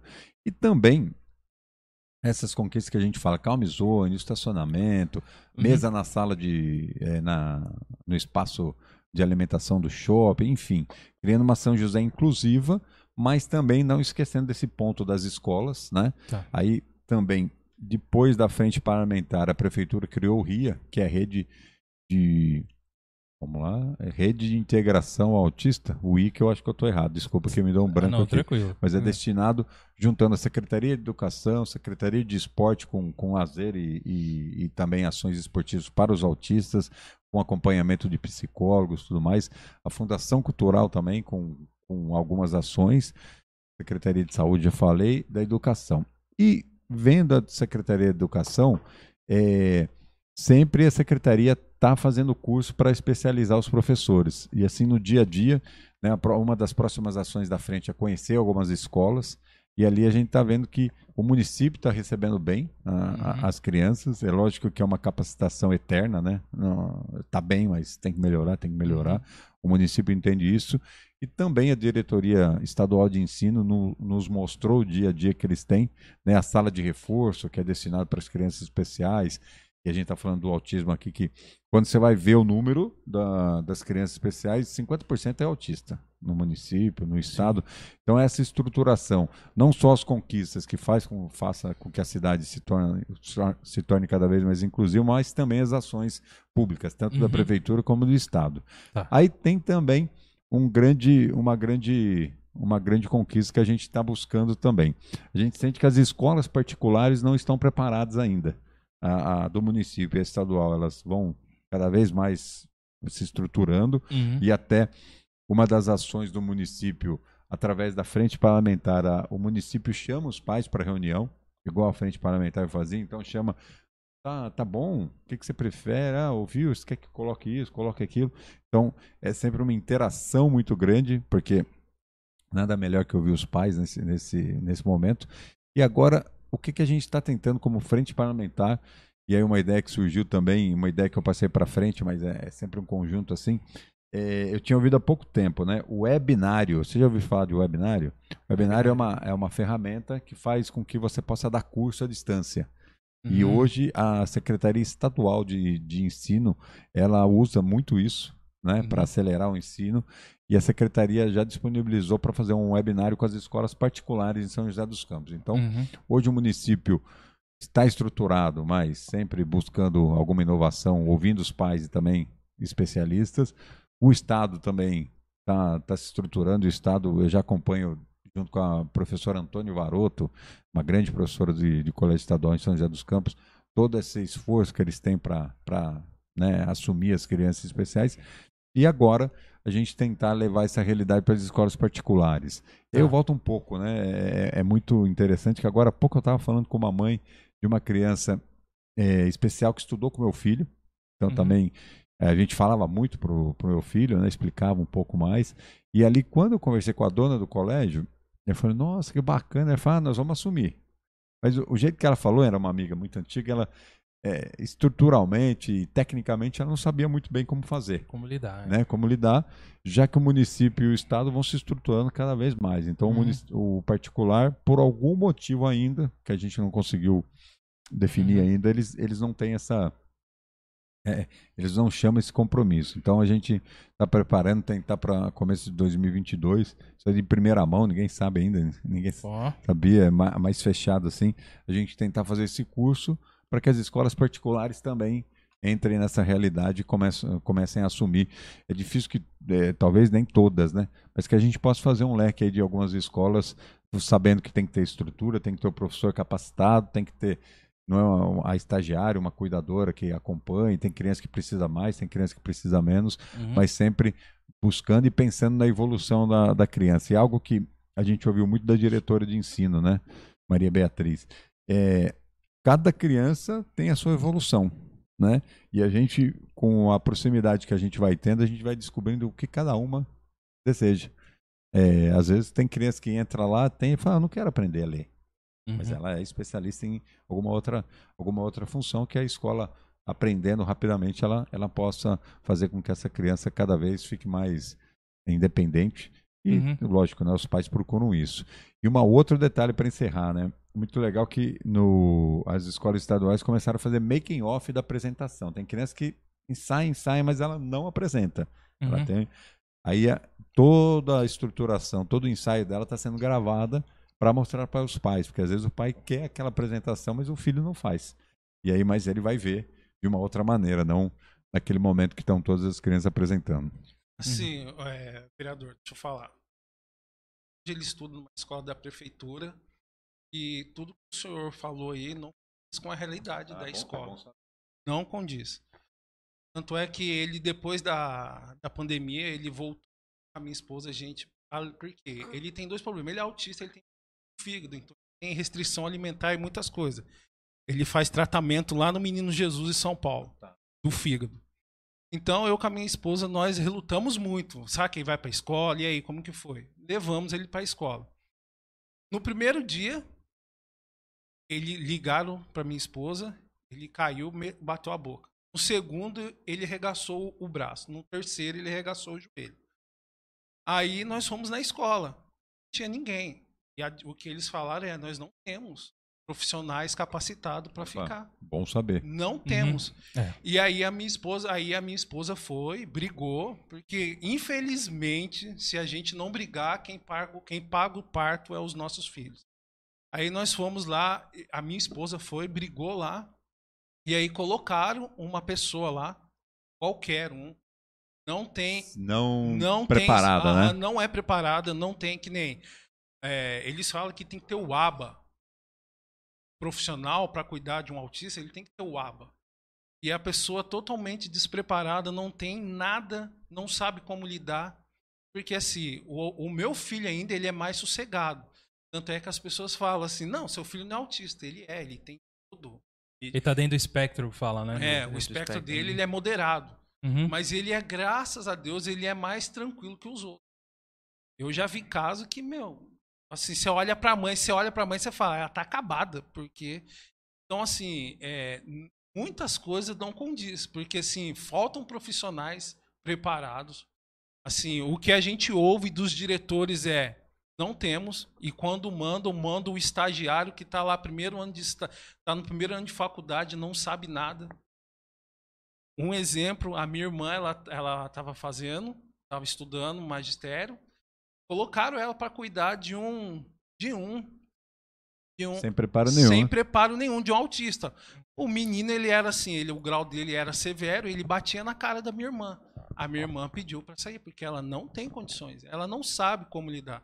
Então é isso que acontece. E assim, é, se o senhor poderia, se o senhor pudesse falar o dia de reuniões, porque nós participamos de grupos de pais de autista aqui, e a maioria dos pais, a maioria de mil pessoas que tem lá, 999 tudo insatisfeita. Tudo, todos, todos assim, não tem, não tem, não tem. É que nem assim, eu acho muito legal isso da sala azul no shopping, eu acho muito legal. Mas é, é até uma coisa que ele estava falando no, no, no- no grupo. Eu falei, pessoal, eu vou até cobrar eles. Vocês falaram, o- Sim, o vereador tá aqui, façam perguntas, pessoal, porque eu não tô vendo. Até o Douglas falou. É, já que essa é uma, é uma É, pauta é que, uma ele, pauta que ele que- tá buscando aberto a- ajudar. Isso, é. Então, Tá. pessoal, se vocês estiverem aí, façam perguntas. O vereador está aqui para responder. Mas, assim, no grupo, quando eles souberam que o, que o vereador ia estar aqui, não, tem que isso, tem que aquilo. Eu falei, pessoal, nós estamos lá para bater um papo, é, entrevistar, não é para pressionar por ninguém na, na parede. Vocês têm que entrar e fazer. É, Vocês têm isso. que perguntar. Nós estamos lá, nós- o nosso papel lá é ser o canal entre vocês e ele. Ele vai estar É. lá.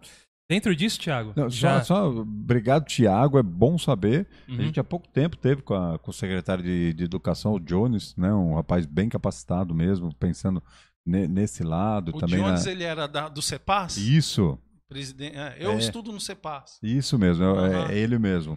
Mas a, a- a estruturação que a gente viu pela apresentação que a rede pública tem, aí, né? O Thiago, o Thiago falou, Uhum. e depois, Thiago, você me passa direitinho, vou ficar com o seu contato. Uhum. Você me passa a escola. A última reclamação que eu tive, eu passei direto pro Jones, foi resolvido. E Tá. às vezes também não, não chega lá para cima. Mas assim, a gente, lá no passado a gente pegava assim, vou passar o nome para a pessoa, aí a pessoa vai ligar, vai ficar brava. Não, é diferente. Ele vai tentar resolver. E é bom saber também, porque a maioria do grupo está insatisfeito com a realidade do, da, es- da É, escola. Até, até Vamos, Thiago, vamos, é, vamos atrás. Essa sala que o vereador falou, lá tem uma sala especial, tanto é que ele vai fora, que nem ele estuda à tarde, ele vai de manhã. É meia horinha só que ele fica na sala, é meia hora, ajuda tudo, mas o problema não é isso, o problema é na hora da aula. Porque uma professora para 15 crianças e um autista é muito. Não, é- e é muito pouco. É muito pouco. E é muito. de- e assim, eu assim, eu entendo a professora, que nem eu converso, a gente conversa com a professora, mas assim, no primeiro dia ele machucado, no segundo, terceiro, a gente teve que pedir, não, ele tem que ter alguém. Porque senão, Senão a não- professora sozinha Não tem por que mandar, né? não tem. Não tem por que mandar, não. Não É, tem dentro- evolução. dentro do assunto, até se o vereador quiser conversar mais até sobre o assunto, é, é, a Larissa Martins, um abraço para Larissa, ela colocou aqui, a escola do meu filho é da prefeitura e é péssima em questão de como lidar com autistas, zero preparação e interesse deles, uma outra pessoa também. Então, assim, é, é, a gente sabe que existe muito ainda a... Oi, eu tô, eu tô na câmera. Desculpa. Existe muito ainda... Ele, ele foi dar uma olhada no grupo, Ele foi dar pessoal- uma olhada pra no dar uma grupo. cutucada no pessoal no grupo pra eles falarem. Existe ainda, ah, né, é nada melhor do que ter iniciativas, né? Eu acho isso muito importante da, ah, eh, de pessoas que estão ali que podem fazer algo por isso, né? E já é algo muito importante isso que o senhor colocou, até de ter em ambientes comuns, eh, ter esses ambientes para o autista, coisa Sim. que não tinha. É uma coisa muito importante, muito importante. Mas ainda a gente sabe que é um existem muitas coisas ainda a serem feitas, né? E, e essa população que tá, ela depende desses, assim como o senhor que está buscando fazer algo por isso, né? E, e é o que, que eu sinto também. Quando começou lá atrás, Uhum. a recepção, a receptividade da administração é, é, era longe do que a gente imaginava que deveria ser. Né? Uhum. É uma crítica, eu faço parte da administração, mas é uma crítica até porque era um assunto relativamente novo, né? Sim, para a administração sim. pública. Então, Uhum. foi, foi crescendo, a frente parlamentar apareceu, né, ouvindo os pais, trazendo os pais que até então não tinha, não tinha voz, né? E são casos que muitos pais enfrentam desde o começo, mas tem muitos pais que acabam evitando sair. Então, essa estruturação da cidade, a gente sabe que é importante para receber tudo bem, mas sem a, a estruturação da rede pública em diversos aspectos, né? Saúde, educação, esporte, que com essa ampliação não, um- acaba não sendo completo o, o serviço. Não adianta ter uma parte e a outra não. Mas eu sinto uma, uma nova visão da administração pública, a estruturação que eles sabem que tem que ter, né? O número de autistas vem aumentando, né? Uma estatística que a gente viu de cada 56 que nascem, um, um- uma criança é autista. Então é, Mas será que isso tá aumentando é porque o estudo consegue enxergar que essa criança é Você autista? sabe que eu ouvi isso essa semana, né? Ouviu No- isso, Eu né? ouvi essa semana. É que realmente hoje a identificação é mais fácil. Né? É, É, cresceu porque- tanto a modernidade da. É, da seria saúde. estranho a sim. gente falar assim, nossa, agora a partir do ano 2000 e tanto tá nascendo mais autista. Na Não, verdade é não. reconhecendo, É né? reconhec- Então, ouvi isso há pouco tempo, porque tem Ah, é? várias teorias, né? Mas Existem é- essa teorias? parte é, uma teoria americana de alimentação, alimentação não saudável dos pais, né? Por aí vai. Mas a, hoje você tem uma facilidade maior de identificar. Né? Entendi, Tanto que entendi. Tem muitos autistas que você vai ver com 17, 18, 20, 24 anos, que aí muitas pessoas que convivem acham que é autista pela característica que você também vai, vai tendo mais informações, né? Uhum. Mas passou, passou, ele cresceu, enfrentou, se formou, trabalha. A semana, a semana passada eu tive com um casal muito amigo, né? Deixar Uhum. um abraço aqui para Ana Paula e o Rafael Guerra, que é um proprietário de uma cowork aqui em São José e trabalham muito com tecnologia. Bacana. E eles contando uma história de uma pessoa que eles, que eles conheceram, profissional, 17 anos, mas não olhava para pro, pro, os olhos, raramente conversava. Então eles, eles achavam que aquele funcionário era, é- é- era autista. Mas saiu de lá como estagiário, ganhou- teve um grande emprego, é, é, é programador, aprendendo só pelo YouTube. Então muitas pessoas também sabem que o autismo, quando ele é preparado, desde cedo, descoberto, é, ele tem uma característica, ele, ele é muito. Ele se concentra muito em determinado assunto, né? É, e é aí, especialista naquilo que Especialista eles naquilo. Ele é Obrigado hábil. pela palavra. fazem. E aí a gente, tendo essa estrutura, tanto na cidade como na administração pública, é fundamental. Uhum. A gente consegue fazer a diferença na vida de muitos. Mas é, vou ver o seu caso, depois você me passa. A Larissa Martins, obrigado pela participação. Depois, você, se ela deixar o contato, você me passa. Tá bom. Que aí é, é levando esses casos que a gente tenta fazer uma estruturação melhor na educação, levando direto para o secretário. Isso, Tem- isso eu acredito que assim, é uma, uma discussão legal que a gente entrou aqui. É também como ver as críticas, né? Porque assim, existem hoje pessoas que não sabem criticar e muitas vezes criticam de maneira agressiva por não saber criticar e acham que estão resolvendo. Mas, por exemplo, uma crítica como a do Thiago agora, de Uhum. apresentar um problema que está acontecendo de uma maneira pacífica e falar assim, como é que a gente vai resolver Sim. isso? Não, e bem, bem num assunto que a gente quer que. Hum. Assim, talvez eu não consiga explicar, mas você vem com a frente, né? Você vem e cria leis. A frente parlamentar aparece. Às vezes você não vê um resultado prático Uhum. nas ações. E aí, quando você vê uma estruturação boa, aí vem uma ponta que algumas pessoas reclamam, não é possível. Um lado está falando que tem toda a estrutura, tem profissionais adequados, mas a gente ouve outra ponta. E a gente tentar diminuir cada vez mais eh, esses problemas que a gente vê que existe e Sim. levando os casos, ó, não tá bem assim. Né? É. Tem que melhorar, ó. Tô ouvindo aqui, ó. Tenho cinco casos, me resolvo esses. E na verdade, não quero que resolva só os cinco, É, né? lógico, Mas pelo todos. menos é. Igual- Pelo menos abrir o caminho. O vereador tem escolas que eles chegam ao, ao extremo de falar: se você quiser pagar um profissional para ficar com seu filho aqui, eles tem escola que faz isso. Se você quiser pagar, você tem um profissional do seu convênio que quiser, Entra aqui, vem pra cá. pô, manda é. Aí assim, que eu tenho que pagar sendo que é direito do meu filho Não, e, um profissional. às vezes é, não é uma a- fala e uma- que a gente tem que ah, ouvir, né? é, É. E uma coisa também assim, as escolas têm diretor, tem diretora que posso dizer, a gente que nem o Rafael mesmo, isso aí foi um caso que aconteceu. Ele quis levar a terapeuta, o profissional dele para ir lá conversar com a diretora, "Ah, vamos fazer isso, sabe? Não, a gente sabe de tudo. Aí, sabe? aí a gente não é sabe o que, que é pior, é- né? É, não é Chamar o aberta. profissional ou não- é. Isso, a, a escola muitas das vezes não está aberta para ter uma orientação, porque parece que é uma vergonha. Pra... Eu estudei, eu fiz faculdade, eu sei. Não. Sim, eles se acham que é vergonhoso e o profissional lá e dá uma dica, sabe? Ó, não, vai, faz isso, faz Ah, é. aquilo. É algo que eu nunca achei ruim. Uhum. Até, não, é, depois eu até falo uma história em off aqui que poucas pessoas sabem, mas mudando totalmente de assunto. Mas Sim, sempre sim. que alguém vem te orientar, né, educadamente, né, o Rafael foi lá e falou, Aham. posso trazer a, Uhum. a minha terapeuta aqui? Pô, devia ter aberto as Verdade. portas na hora, né? Eu aceitaria no mesmo momento. É, então, aí temos mais, mais perguntas.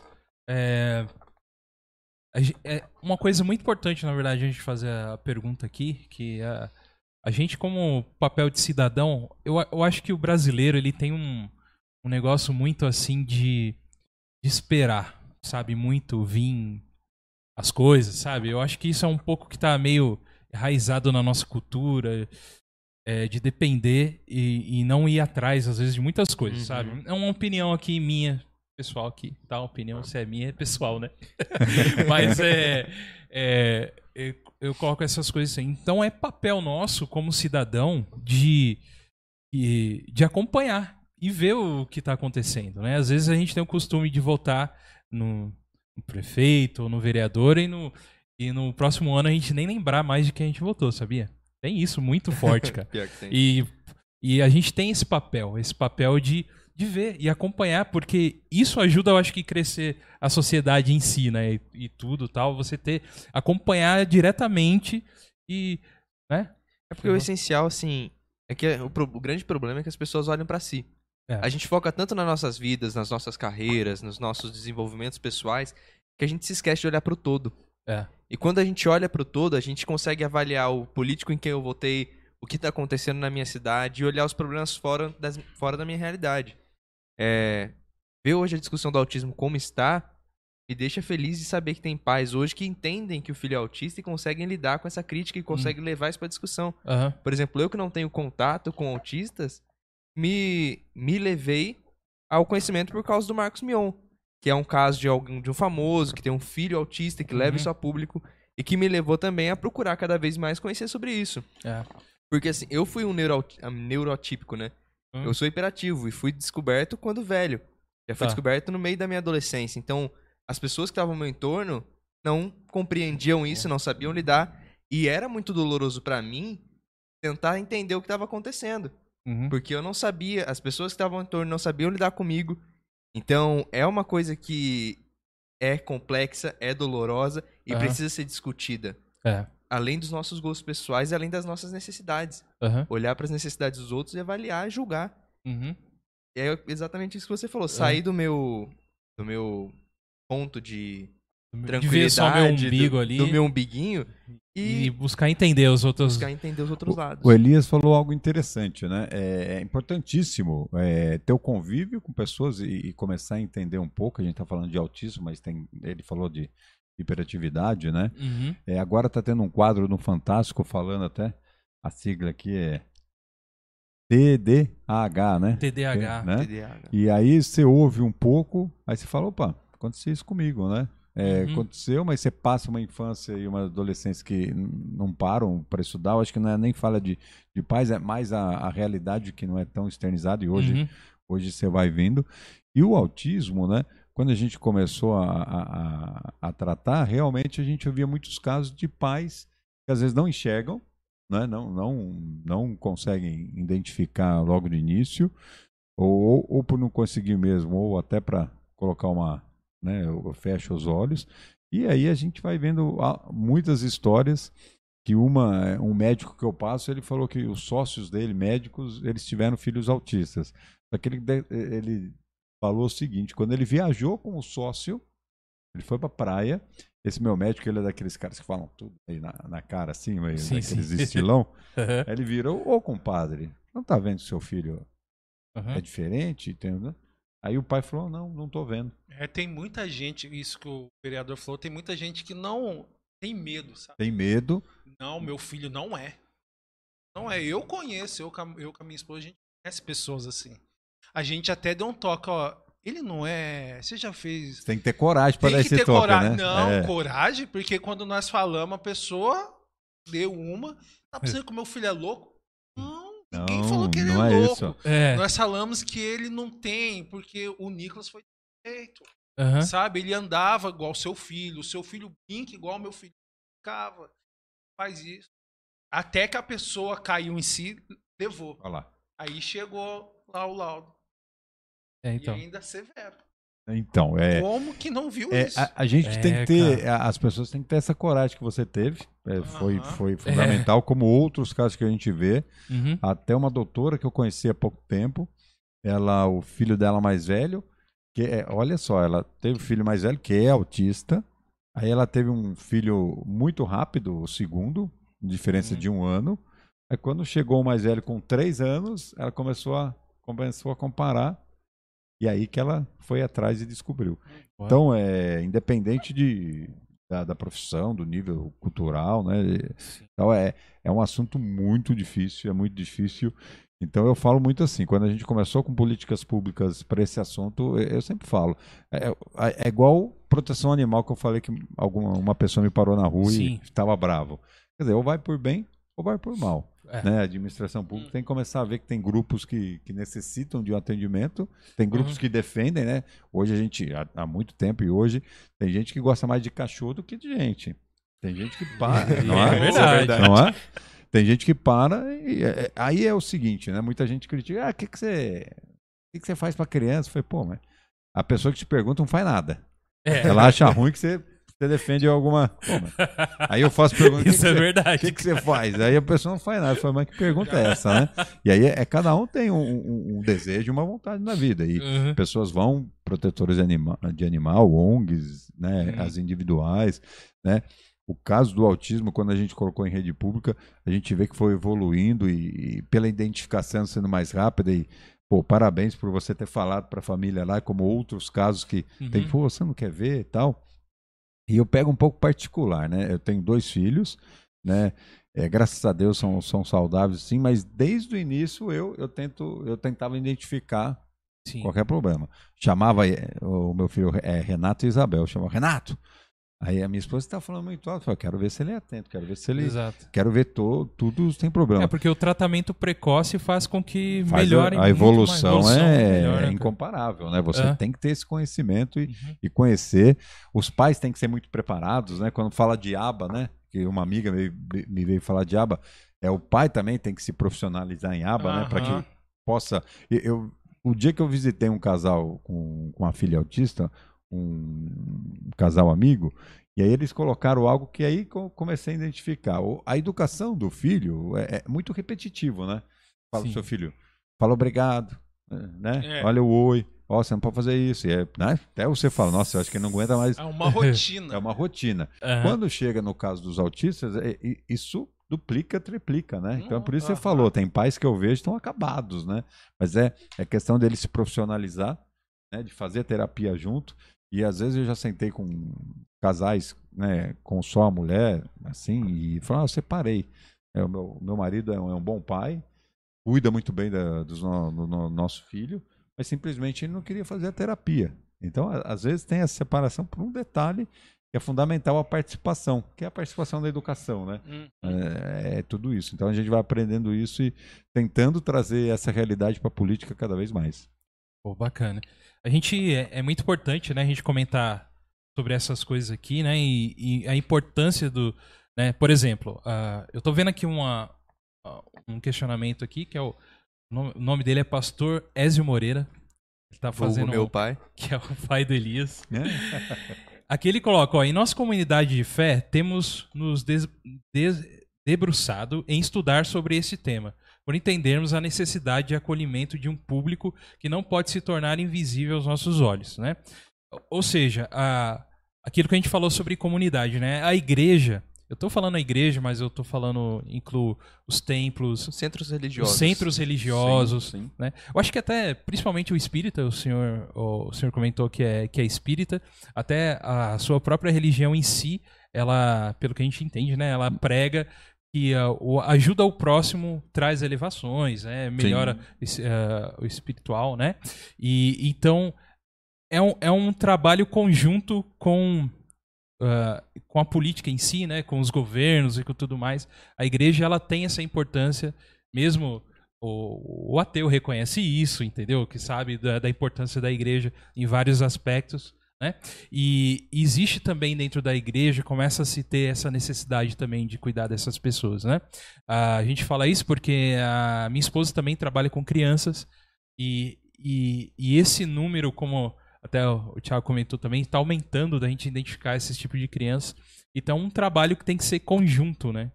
Conjunto. E eu queria saber do senhor sobre isso um pouco também, não só é, em relação ao assunto autismo que a gente está aqui, mas a, a importância da religião.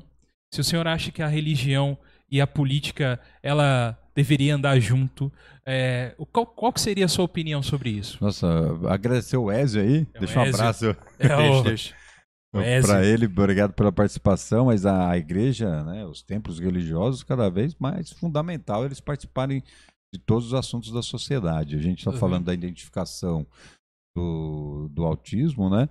Mas que a igreja, o centro espírita, enfim, todos esses templos religiosos possam cada vez mais se estruturar para receber, né? Talvez o espaço não, não contemple, mas profissionais adequados para uma hora da diversão, eh, profissionais que possam estar lá na diversão, por exemplo. Né? Eu sou espírita, minha esposa é católica, então eh, desde cedo a gente já coloca nossos filhos, eu levo eles na evangelização infantil, né, que era aos sábados, agora tá, tá sem, e no domingo tem a missa. Sim. Eu falo, né? Eles vão, eles vão ter né, uma É, o- o- religiosidade. Eles vão, é, eles vão escolher em algum momento, eu até bem, que eles vão ser evangélicos. Eles vão Ah, é, é um pouquinho de um, um pouquinho do outro. aí não combina não, de uma diferente. Boa, boa. Mas assim que você sinta toda, to- todo o grupo que comanda né, é, no centro, na igreja, enfim, Uhum. ter, ter esse preparo. E aí eu co- consigo colocar um outro assunto que a gente também, desde 2017, a gente também tenta criar políticas públicas e, Uhum. e fazer com que ele se torne um pouco mais acessível para as pessoas, que é a prevenção ao suicídio. E aí Isso. eu até ia entrar nesse assunto porque o Rafael, Thiago. Thiago, tô Thiago. ruim de nome hoje, hein? Não, sei no- lá. normalmente, É assim- normalmente não é assim. É que hoje o senhor tá, tá querendo o Rafael aqui. né? É, o Rafael não veio. o. Rafael não não é? veio, Tá em daí espírito tá aqui. em, Rafael tá em é. presença. Deixa o- Isso mesmo. Mas o Thiago falou assim: não, meu filho não é louco, né? É, quando você falou, ó, dá uma olhada, vai Aham. procurar profissionais. E a prevenção ao suicídio também é a grande barreira, assim, da pessoa que tá precisando, tá sentindo que tá precisando, mas quando você indica, fala, ó, eu não sou louco. Eu não sou louco Exato. para ir para saúde mental. Uhum. Eu não sou louco para ir procurar um tratamento. Não é. É o momento que todo mundo passa. Às Uhum. vezes tem algo que Exato. deixa mais triste do que outras pessoas, né? Tanto, né? Perder, perder emprego, separação, algum motivo que você não sabe Uhum. e por aí vai. Então, ele tem o caminho para procurar. E eu vejo, né, quando a gente discute prevenção ao suicídio, essa barreira, mas também algo. A gente fez uma live com o Dr. Marcelo Priante, um psiqui- psiquiatra de São José dos Campos, um, um dos mais conceituados aqui, e a gente foi aprendendo um pouco mais. Mas na pesquisa, um pouco, né, foi a minha primeira live, né, como entrevistador, né? Uhum. E aí eu fui pesquisar tudo e encontrei, né, muitos trabalhos de igrejas evangélicas, Uhum. né, católicas, e o Espiritismo já faz esse atendimento Sim. né, com as pessoas que vêm com, com, uma, com a depressão, com esse momento mais, mais triste. Então, é, você não tem o profissional lá, mas tem uma pessoa capacitada. Né? Uma das partes políticas que a gente pediu foi a capacitação de todos os funcionários da saúde para saber receber essas pessoas que tentaram suicídio, que estão num momento mais triste, uma depressão. E aí você chega na rede pública, todos são capacitados, né? A prefeitura ela acabou concretizando esse pedido nosso através de um ofício. Todos os funcionários sabem receber aquele que seria um primeiro socorro Sim. Para a pessoa que está debilitada emocionalmente, para depois ela ser destinada a um psicólogo, que é de primeira entrada, ou um psiquiatra quando já está mais avançado. Mas quando você tem esse primeiro atendimento, você ajuda muitas pessoas a saírem desse problema. E aí é, é- é algo que é importante batalhar, porque antes da pandemia já tinha muitas pessoas que, que procuravam, né? De Uhum. pós-pandemia, né, que não é nem pós ainda, né? Mas Uhum. uma, uma fase um pouco mais, mais leve. É, a quarta onda, os especialistas falam que a quarta onda é, a- é um momento psicológico, né? A depressão, é o problema psicológico que a pessoa criou por estar né? muito Sim. afastado de tudo, perder emprego, uma crise que, que surgiu. Então, essa estruturação é importante e, junto com esse trabalho de capacitar os profissionais, a gente também, junto com o CVV, Francisca Júlia, que também é um trabalho espírita, capacitar e é, é, cuidar de quem cuida, fazer uma capacitação junto aos profissionais que estavam na, na, na, linha de frente para que eles pudessem cada vez mais se sentirem assistidos e, eh, consequentemente, atender melhor quem os procura. Muito bacana. Interessante a, a- vocês estarem preocupados com esse, com esse tema, com esse assunto, né? É um assunto que ah, precisamos entender melhor também, assim. É, falando em questão, por exemplo, de igreja, Elias. Aqui a gente é um, um assunto mais aqui, nosso e o seu também, né? Falar sobre suicídio, problemas de depressão, por exemplo, que sempre começa por uma depressão, né? Uhum. Ah, a importância de saber que muitas das vezes isso é um problema físico, químico interno, né? Que a pessoa sente. Sim. Porque a gente vê muito é, histórias de, de pastores, líderes religiosos que têm o, o tal do problema do burnout, por exemplo. Que às vezes a pessoa ela ouve tanta. Imagino que é isso com vocês também. Sim. Vocês recebem as agruras da sociedade, né? A tristeza da galera. Se você não tiver um ponto de equilíbrio de se não, chegar... é, se não souber, você leva muito pra você os- o, problema dos outros, né? E, e acaba não tratando o seu interno. É, é, é um perigo. Muita- É um perigo. mu- muitas pessoas, em, certo momento, e a gente foi vendo isso com, com, com essa, esse trabalho, muitas pessoas eles veem que a vida dela é muito boa, E eles começam a ver que do lado não é bem assim. aham, Aí é ele verdade. começa com esse sofrimento e de repente você vê a pessoa feliz, a pessoa se dá bem na escola, profissionalmente, Uhum. mas de repente ele tem esse problema por enxergar a realidade de outras pessoas e como você falou na igreja, Uhum. né? O pastor ele, ele ouve muito. É. A gente na política, mas a pessoa, né, em qual- qualquer nível profissional, ele também tem esse contato, né? Se ele não tiver essa estrutura, esse equilíbrio, às vezes ele, ele pode ter esse problema, depressão. Depressão é o mal do século, né? Atinge a todos, né? Sim. Criança, jovens, é, adultos e idosos. Se você não tiver um trabalho, a pessoa não ter, tivesse consciência de procurar um profissional, e às vezes a pessoa não tem o- a parte financeira para procurar o profissional. Uhum. Então é importantíssimo que a administração vá, vá se estruturando para cada vez Uhum. mais acolher essas pessoas. Não, bacana. E, e assim, é complicado porque é a visão que as pessoas têm, né? Infelizmente, na cultura, na cultura pop, tanto que a gente gosta tanto também, Aham.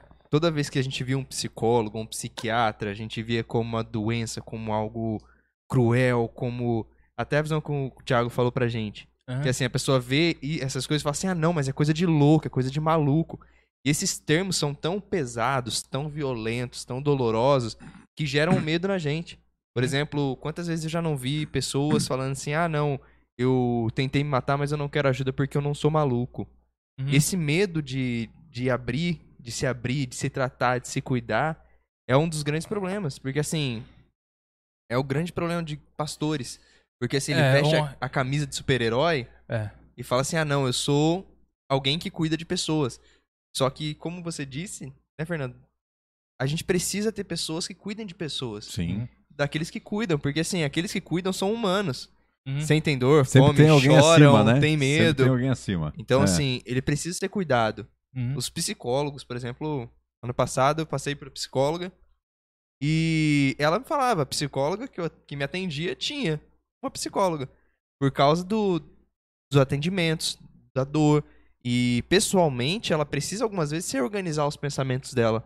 Uhum. Porque se nós não temos alguém de fora para avaliar nossas vidas, Uhum. nós acabamos indo por caminhos cruéis. Uhum. E até esse medo da exposição, né? Sim. Eu acho que a gente se expõe tanto na internet. Por que, que nós não, não podemos abrir, por exemplo, uma hora na nossa semana para se expor para um profissional que vai É. nos ajudar? É, Bem- porque bem na pensado. verdade, na verdade, a internet não é nossa realidade. Não é. A verdade é essa, né? A gente posta aquilo que A foto mais magra. é o que dá, o que dá É- é mais um- like, É né? um, é um cuidado Foto com essa. magra. É, a gente abre muita vida na, na internet. Assim, a, a minha página é, é mais as ações políticas, né? De vez Ah, em não, quando, sim, é, porque é de o vez em seu quando, trabalho, É, né? de vez em quando um pouco de família, tudo, mas é muito de vez em quando, né? Sim. Então é, ainda tem esse equilíbrio porque Aham. é, é um caminho que a gente tem, é, é o público. Mas eu já vi um quadro em diversos canais da, de um shopping fazer uma tenda e chamar, ó, é, leia o seu passado, sabemos o seu passado. Aí a pessoa entra e a pessoa lá disfarçada, né?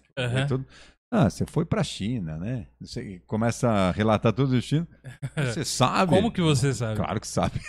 tá Claro tudo lá na- nas fotos e nas publicações. Então é, é o que você falou. Se a gente pode abrir tanto, eu mesmo abro politicamente, um pouco também, né? Faço parte, por que, que não saber quando a gente precisa e procurar um profissional? Às vezes você não está nem sentindo tanta necessidade, mas o procure profissional ajuda você a equilibrar Uhum. um pouco seus pensamentos, seu dia a dia, te ajuda, quem sabe, para o resto da vida, né?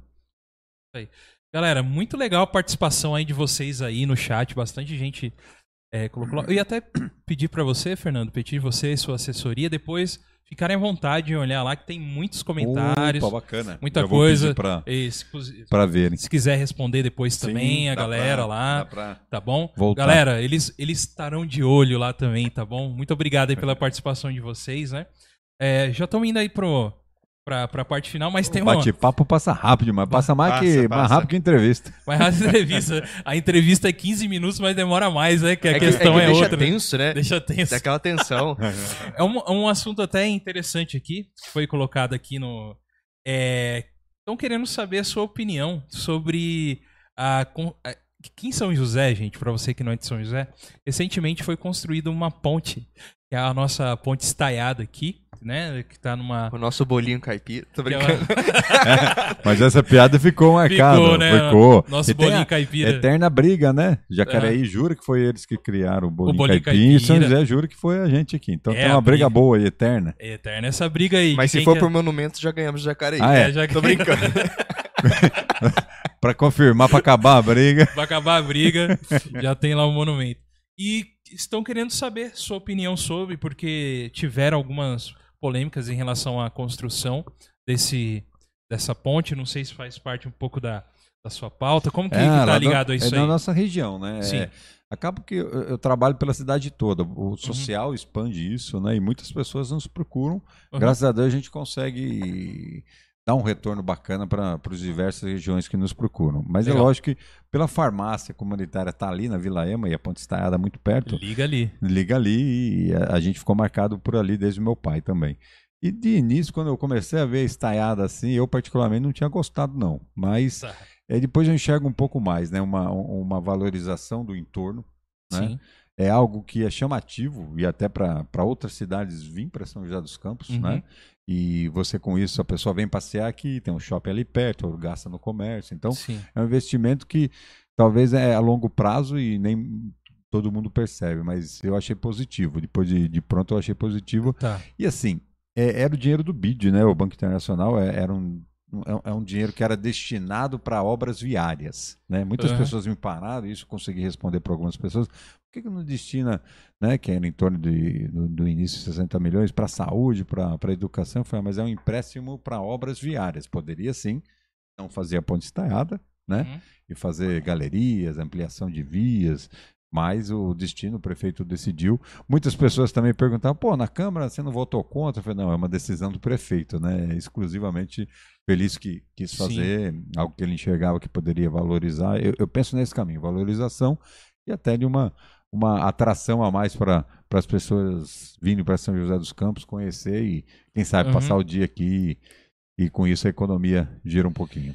Entendi. E E, comer um bolinho caipira. e comer um bolinho caipira Fica na original. vontade, mas uma vez eu fui numa festa junina em São Paulo, tava dentro de um shopping, o shopping tava com café junina, ah, vamos Hum. lá no meio, né? Não tinha bolinho caipira. Aí, ó, quer ganhar um dinheiro, é levar bolinho caipira pra São Paulo. Uhum. É, Ainda verdade. a É, é igual o pessoal que traz a carajé pra, pra São Não é? José, pra Não São é? Paulo, ganha uma grana. A, a Deise Maria, ela colocou aqui, quais são os seus projetos em defesa dos direitos e segurança das mulheres aqui? Falando mais em... Vamos Uma- lá. Falando nisso, um abraço pra Deise Maria, obrigado aí pela pergunta. Obrigado, obrigado pela pergunta. No começo do ano, a gente apresentou um projeto que ele não teve andamento, justamente é, porque o jurídico da casa eh, deu um parecer contrário. Uhum. né? Fiquei muito chateado porque era um projeto muito simples, mas eu acho que de, de grande ajuda, né? Era que a gente passasse a obrigação para os condomínios avisarem sobre violência doméstica. Tá. É lógico que quando a gente fala de violência doméstica, não tem só as mulheres, né? É. Tem para idosos, tem para criança, Criança. que a gente sabe que o número com, com mulheres eh, ele, ele acaba sendo um pouco maior. Então, o que a gente quis com esse projeto simples, né? Jogar responsabilidade para o condomínio, porque eu conheço várias histórias de às vezes você querer ajudar por ouvir uma briga, avisar, avisa o porteiro, a- o casal fica bravo. Em São Paulo, há mais ou menos 10, 12 anos, tem uma história que saiu em todos os telejornais de um casal brigando, o rapaz de baixo interfona, o marido desce e mata o rapaz de baixo, né? Meu Deus. por ter interrompido. E diversos, né? Assim, a pessoa foi em casa tal. Então, quando você joga a responsabilidade pro condomínio, não foi ninguém. Uhum. né? Ou até pode ter sido eu ouvindo o vizinho e ligando pro, pro porteiro, ó, tá aqui, mas é, é obriga, obriga, obrigação. Virou lei estadual no mês passado. E aí que eu fiquei muito triste que o nosso não passou aqui, a gente poderia estar na, É. poderia estar na frente. É lógico, frente. muito bom que lei estadual a- acaba A né, abrangência abrangência maior. Mas é, é, é bacana porque quando você consegue aprovar uma lei, é, você consegue fazer com que ah, muitas pessoas se atentem a isso. Sim. Né? Como foi o, o começo da proteção animal. Né? A gente fez uma lei para obrigar o proprietário a recolher os dejetos dos cães. Sim. Até tem uma história engraçada, eu dando palestra para umas crianças de 7 anos, falando, ó, o tio aqui tem uma lei que obriga os cachorros, é, obriga os donos a recolher os cocôs do Sim. cachorro em passeio público. É, tio, é dejetos, é dejetos. É dejetos, né, Cocô? Então tá bom. Você tentou falar a língua deles, É. eles foram Aí tomei uma invertida, sete invertida. anos. Há muito Fale tempo. de maneira formal, por Formal, favor. pô, é. Bacana, bacana. Mas aí tem, tem essa lei, a gente está tá fazendo ela novamente, é, Tá. tentando corrigir algum problema jurídico para que São José também tenha. Uhum.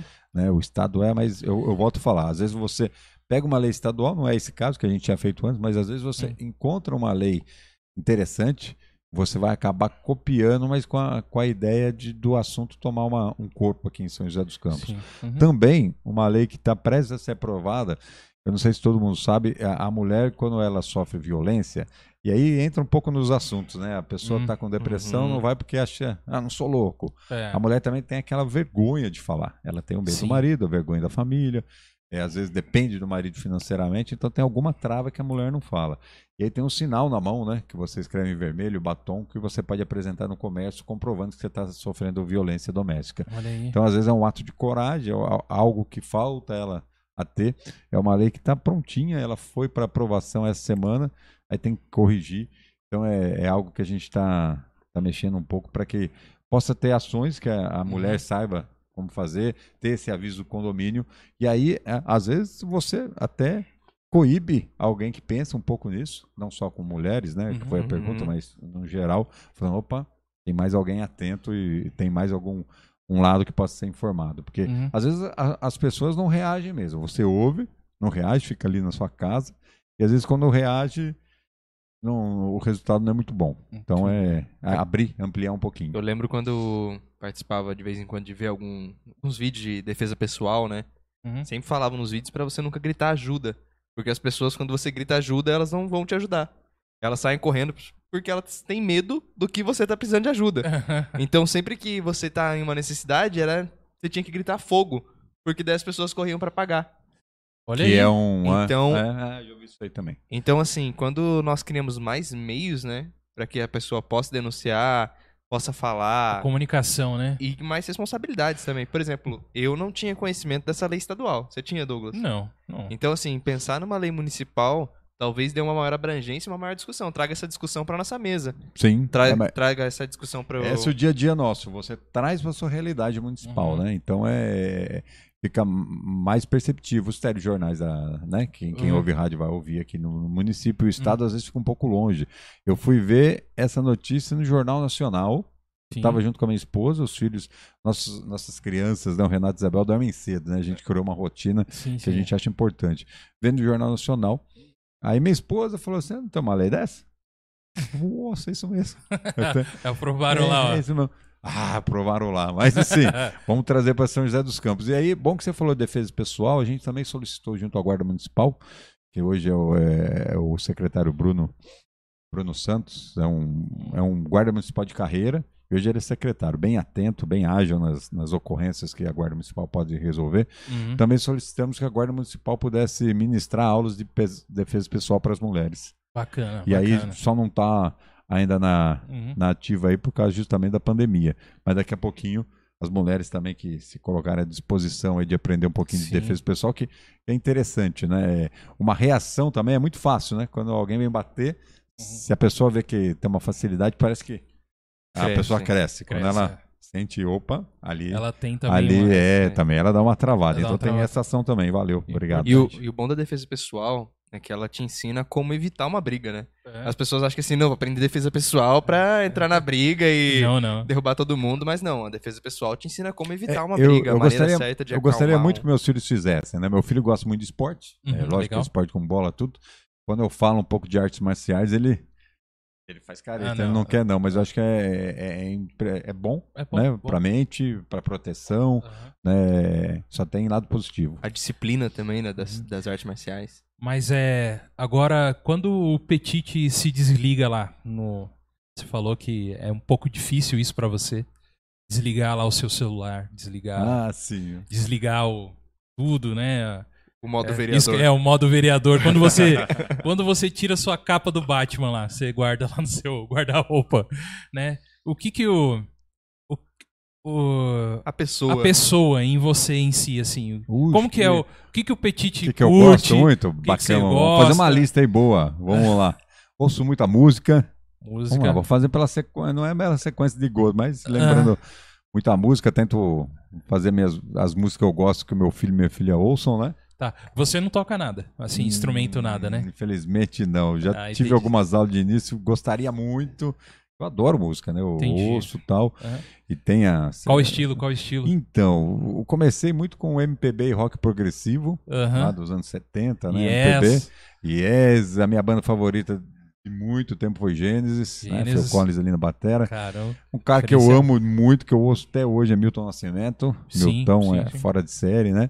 E aí depois vamos vindo muito rock, Queen, que a gente falava aqui, né? Uhum. Queen. Uriah Heep, não é uma banda que muitos Olha, não Uriah conhecem. Heep, essa me fugiu. Puta. Uriah, depois parem pra ouvir Uriah Heep, que é sensacional. É, Tá. é Purple, né? Que é o Aham. mesmo estilo do, do Uriah. E depois, há não sei quantos anos, tudo uma banda que eu simplesmente eu acho que eu ouço toda semana, se bobear, eu ouço todo dia, chamado Dave Matthews Band. Ah, conheço. Putz, Dave já- Matthews Band. já Ele é ator também É, cinema. ele principalmente nos filmes lá do Adam Chandler, né? São Isso, amigos, ele, sempre faz uma umas pontinha. pontinhas lá. E é uma banda que eu consegui ver duas vezes aqui no Brasil. Sensacional, né? Tem um baterista. É, o diferencial dele é que tem um violino lá que faz É, os infelizmente solos. esse cara não tá mais na banda, Não né? tá mais, Por um é. probleminha ali. Ele saiu, mas tem um baterista monstro, né? Só pela batera você já, Sim, já vê. sim, sim. Bem Carter bacana. Belfort. Ô, valeu. Já viu esse cara Belfort. tocando? Ô, Ô, é demais, é demais. Demais, Quem aham. gosta de batera tem que ver esse. É esse- porque ele é baterista, né? Não é à Oh, toa então, que ele... então ali, ó, né? É, é, eu ia falar assim, o negão, mas tem que tomar cuidado, né? É, tem que Mas, tomar... é, cuidado, fala isso não. mas música, gosto do meu basquetinho, jogo até hoje. Eu falo que a turma que eu vou joga, né? Eu brinco. Acompanha NBA. acompanho a NBA, não tem acompanha, jeito, né? aham. É, meu filho, quando vem as finais também, ele quer, eu posso ficar acordado, ele dorme um pouinho mais cedo, vem ver os jogos finais, né? Aham, Aí eu torcendo pelo, pelo grego ali, pelo Milwaukee Bucks ser campeão e Uhum. acabou levando, né? O cara novo. Também brinco muito com meus filhos, né? Grudo muito neles. É legal quando eu chego, ele já vem abraçando. Acho que tem que ter essa Qual figura. que é a idade deles que estão? O Renato faz sete em dezembro, então ele tá Uhum. com seis agora, Seis. prestes a sete, e a Isabel fez cinco. É muito próximo, é um ano e Oh, sete de bacana. diferença. A gente fala que é a bagunça, é como se fosse gêmeos. Aham. E aí a minha esposa fala muito assim: quando chegar na faculdade, nós estamos perdidos, que vamos entrar juntos, né? Vão estar próximo ali. Pô, Aí- bacana isso. Também tá com a esposa, é muito bom, né? Sim, sim. Assistir o filminho, discutir um pouco de política, ela me ajuda muito, né? Aham. O namoro que precisa ter é fundamental, é né? Importante, importante. Então é, é família, criançada, brincar. Meu filho adora jogar tudo que você imaginar, né? É Uhum. futebol, ele joga. Se inventar é vôlei, ele joga. Entendi. Basquetinho, que é de lei, né? Eu Aham. falo pra minha esposa assim: eu não, eu não incentivo, não. Se ele quiser jogar futebol, jogue. Mas se ele for pro basquete, eu acho que ele vai diferenciar. O meu filho, com seis anos, ele, quando ele brinca com criança de 8 e até 9 anos, ele é do tamanho dessas crianças. Ah, entendi. Então, Ele- então tem a tendência de ficar Tem alto. essa né? tendência de ficar alto. A gente já fez uma. Qual a tendência da sua família, né? Que é do lado, você vê? Caleb, meu Caleb, tamanho. é. E tios maiores Tios ainda, aí. primos, é. Uhum. Eu falei, pô, né, o Caleb, você também é altão, né? Também não podia ser diferente dos petites, né? O nome é petite, né? Petite, é. é pequeno. Mas aí. E é nessa linha. é, também, assim, a- não é, desde jovem eu não gostava muito de exercício. Eu, jogava, eu gostava de jogar, né? Uhum. Mas hoje estou meio viciado, né? Com exercício de, de caminhada, corrida, fazer exercício em casa. Aham. Então, essa parte de. E, como todo mundo, né? Comer comer e cozinhar um pouquinho pra inovar, fazer umas coisas diferentes pra, Bacana. pra família. Agora me deu ali. uma água na boca Agora agora. que eu vi alguma coisa. É, então, a agenda, agenda sua fora também aí da, do Ah, trabalho não, também dá é pra grande também. ser boa. E no geral, falo de basquete, né? Mas eu sou aficionado em ver qualquer jogo do, do Brasil, em qualquer, qualquer É competição, esporte, Olimpíada veio, meus filhos tudo acordando. Hum, Aí, Brasil jogando 5 horas da manhã na Olimpíada, né? uhum. Aí meu filho já via propaganda e falou, pai, me chama, hein? Acorda aí. Então, se eu não tiver vontade de acordar, tem um compromisso de acordá-lo, né? Então, Nossa. Ele já cria essa, essa, essa Uhum. vontade aí também, seguindo o pai. Vamos ver que time, qual time o futebol, futebol. Usa, eu, tor eu, eu torço pra um time que eu não perco o voto aqui em São José, né, cara? Eu- Ah, eu, tor- isso é importante. eu torço pro Guarani de Campinas, rapaz. Nossa, ele... Hoje, ó, Thiago, ele inventou esse Guarani, time aí, cara. Não, ó, ó, ele inventou. aqui é- ó, é, é Guarani. não bate-papo, né? voto. É bate... não. Então, é bate-papo, né? Então vamos ver aqui, ó. O Guarani jogou agora à tarde com o Brusque. Pesquisa aí pro, pra mim, pra ver. Tem que ganhar ainda pra ter chance de Ah, subir não, pra primeira ele- divisão. A minha esposa é Santista, né? Aí ela costuma dizer o seguinte: os filhos têm que ter um time pra torcer, né? Que é o Santos. Entendi. Ah, entendi a esposa. Que, que também não é lá um time, né? É, hoje, é, tamo aí, né? Aqui só corintiano, né? Aí, ó, ó, pra acabar o bate-papo com tristeza, o Guarani perdeu hoje aí, ó. Aí, ó, tá 2 a vendo? 0 Aí, aí Ah, é complicado. Bem na hora do Tava jogo. tão bom, foi pedido de futebol, Bem na hora do né? jogo, o senhor veio aqui, ó. A É gente- que a gente é Não, o Guarani. mas, ô, prazerzaço tá aqui. A gente foi comprovar, foi comprovar aí o Guarani, deixamos ele triste agora, assim. Aí, não tá é? vendo? Acabou o assunto, assim, dele. Não, Ah, mas tá, por mais tá que eu acompanhe esporte, eu gosto, tem hora que não dá pra ver tudo, mas depois com a internet hoje ficou muito bom, né? Aham. Antigamente até saber um resultado. Aham, é, então hoje tá tudo na mão aí. Até vamos lembrar um pouco de segundo grau, né? O Guarani contra o Curitiba precisava ganhar do Curitiba pra subir. Hum, Ah, eu tava no segundo grau, né? Cara, não tinha rádio que pegava, não tinha nada, fui dormir. Sem saber. Aí chego quase sete e meia da manhã na escola, assim, vem um amigo, ô, legal, hein? Eu acho que isso aí significa Guarani ganhou. Olha aí. Quanto foi? Foi um a zero, tal, você não viu? Ah, pô, por onde? Por onde? É, né? tem como Não ver. dava pra ver, mas já veio a notícia. Os amigos sabem que você torce, né? Aí desde então, aí, um pouco depois entrei na política, perder voto eu não perco. Mas esse ano foi um senhor lá na fila da farmácia, antes, antes da pandemia. A filona lá, olha, o senhor assim, olha, não, não acredito no que tô vendo. O cara tava com o agasalho inteiro da Ponte Preta. Aí Nossa. foi a piada do dia, né? Entendi. O, o rapaz que comanda o bazar da pichincha que tem na farmácia comunitária, Aham. para arrecadar fundos e tal. Olha lá, olha só. O vem rival aqui. aí, ó. Aí tiramos uma foto até no Instagram, né? Fala, hoje você não pega remédio aqui não. É, o- é, tem que falar isso aí. É, pro senhor que tem, pelo que eu percebi, tem uma, uma, uma política bem populista, né? Pra atender a população aí. Só, só o time que não tá populista aí, né, Tia? Qual É, time que ele cara. tinha que ser Não, já? não, eu, eu, eu jurava que ele ia falar, né? Mas Aquele Corinthians, time... Corinthians, é, poder- Corinthians, todo poderoso estilão. O Corinthians, o Corinthians tem a piada lá que alguém chega com o uniforme pra pegar remédio e fala, mas você não vai pegar muito remédio aqui não, hein? entendi. A assessoria quase toda é corintiana, né? Ah, entendi. Torci pro Corinthians na final contra o Boca. Vocês foram campeões da Ah. Libertadores contra o Boca, né? Aham. Contra o Chelsea, eu acho que eu torci pro Chelsea, mas eu vou perder voto. Mas contra, pra Libertadores eu torci pro, pro Corinthians. Não, Mas tá certo, é isso aí. Certo, Thiago? Acho que esse foi o nosso, que. nosso programa hoje aí. É, gostaria de agradecer a presença aí do senhor aqui com a Obrigado, gente. obrigado o A convite. sua presença. Sucesso sempre aqui. Tomara que vocês possam ficar anos e anos aí trazendo Opa, pessoas aí, diversos assuntos. Depois, com o Caleb eu pego um. Uhum. Eu converso com ele, mas pego o celular de vocês. Também quero pegar seu contato para Uhum. ver o, o quesito da escola do seu filho. Mas também dá algumas ideias para você trazer o pessoal aqui. Sim, a da gente. política, Legal, quem legal. vocês quiserem Aham. que venha aqui também, me fale. Tá bom, bacana, bacana. O Vamos. Rafael pediu pra mim também passar o telefone pra você. Opa! Porque o Eita. filho dele. Olha, olha que incrível. O filho, ah, é, cada dia você vai vendo. O filho dele fugiu da escola, cara. É, ele me contou que chegou a. Como que deixaram o menino fugir? Chegou lá no salão de cabeleireiro. É, são coisas dele. aí, são Olha. coisas aí. Olha sabe- isso. ó, olha isso. O, o, o Jerry, o Jerry ele mora no Galo, né, o Galo Branco. Aham. Ele tem um filho autista, ele tem cinco ou seis filhos, um é autista e ele é muito atuante no autismo. Uma vez ele contou essa história, ele estava no CRAS, lá na- no Corintinha, que é o atendimento para autismo na rede, e aí a, a esposa dele ligou, que é a esposa que estava, falou, nosso filho fugiu. Aí não tinha trava no portão, algo que a gente sempre pedia também, Aham. coisas básicas, né? coisas assim de se acordar e fazer, né? Aí o filho fugiu. Ele sai com o carro voando, ele desce ali o atacadão, E olha só a tensão, né? A tensão do pai da, da realidade. Ele desce o tacadão passando lá da van. O primeiro ponto de ônibus assim, ele passa, tem um senhor, tem um senhor deitado em cima de uma criança, assim, ó. Meu Deus. Aí ele falou. Tá contando. É, meu filho.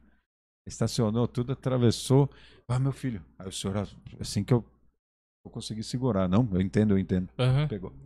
Meu dizer, Deus do céu. Aí é a ação que você Aham. estava falando de alguém ver uma, Uma- E situação que eu sempre falo, né? Eu sempre falo e tento ensinar para os meus filhos. Veja a situação do seu lado.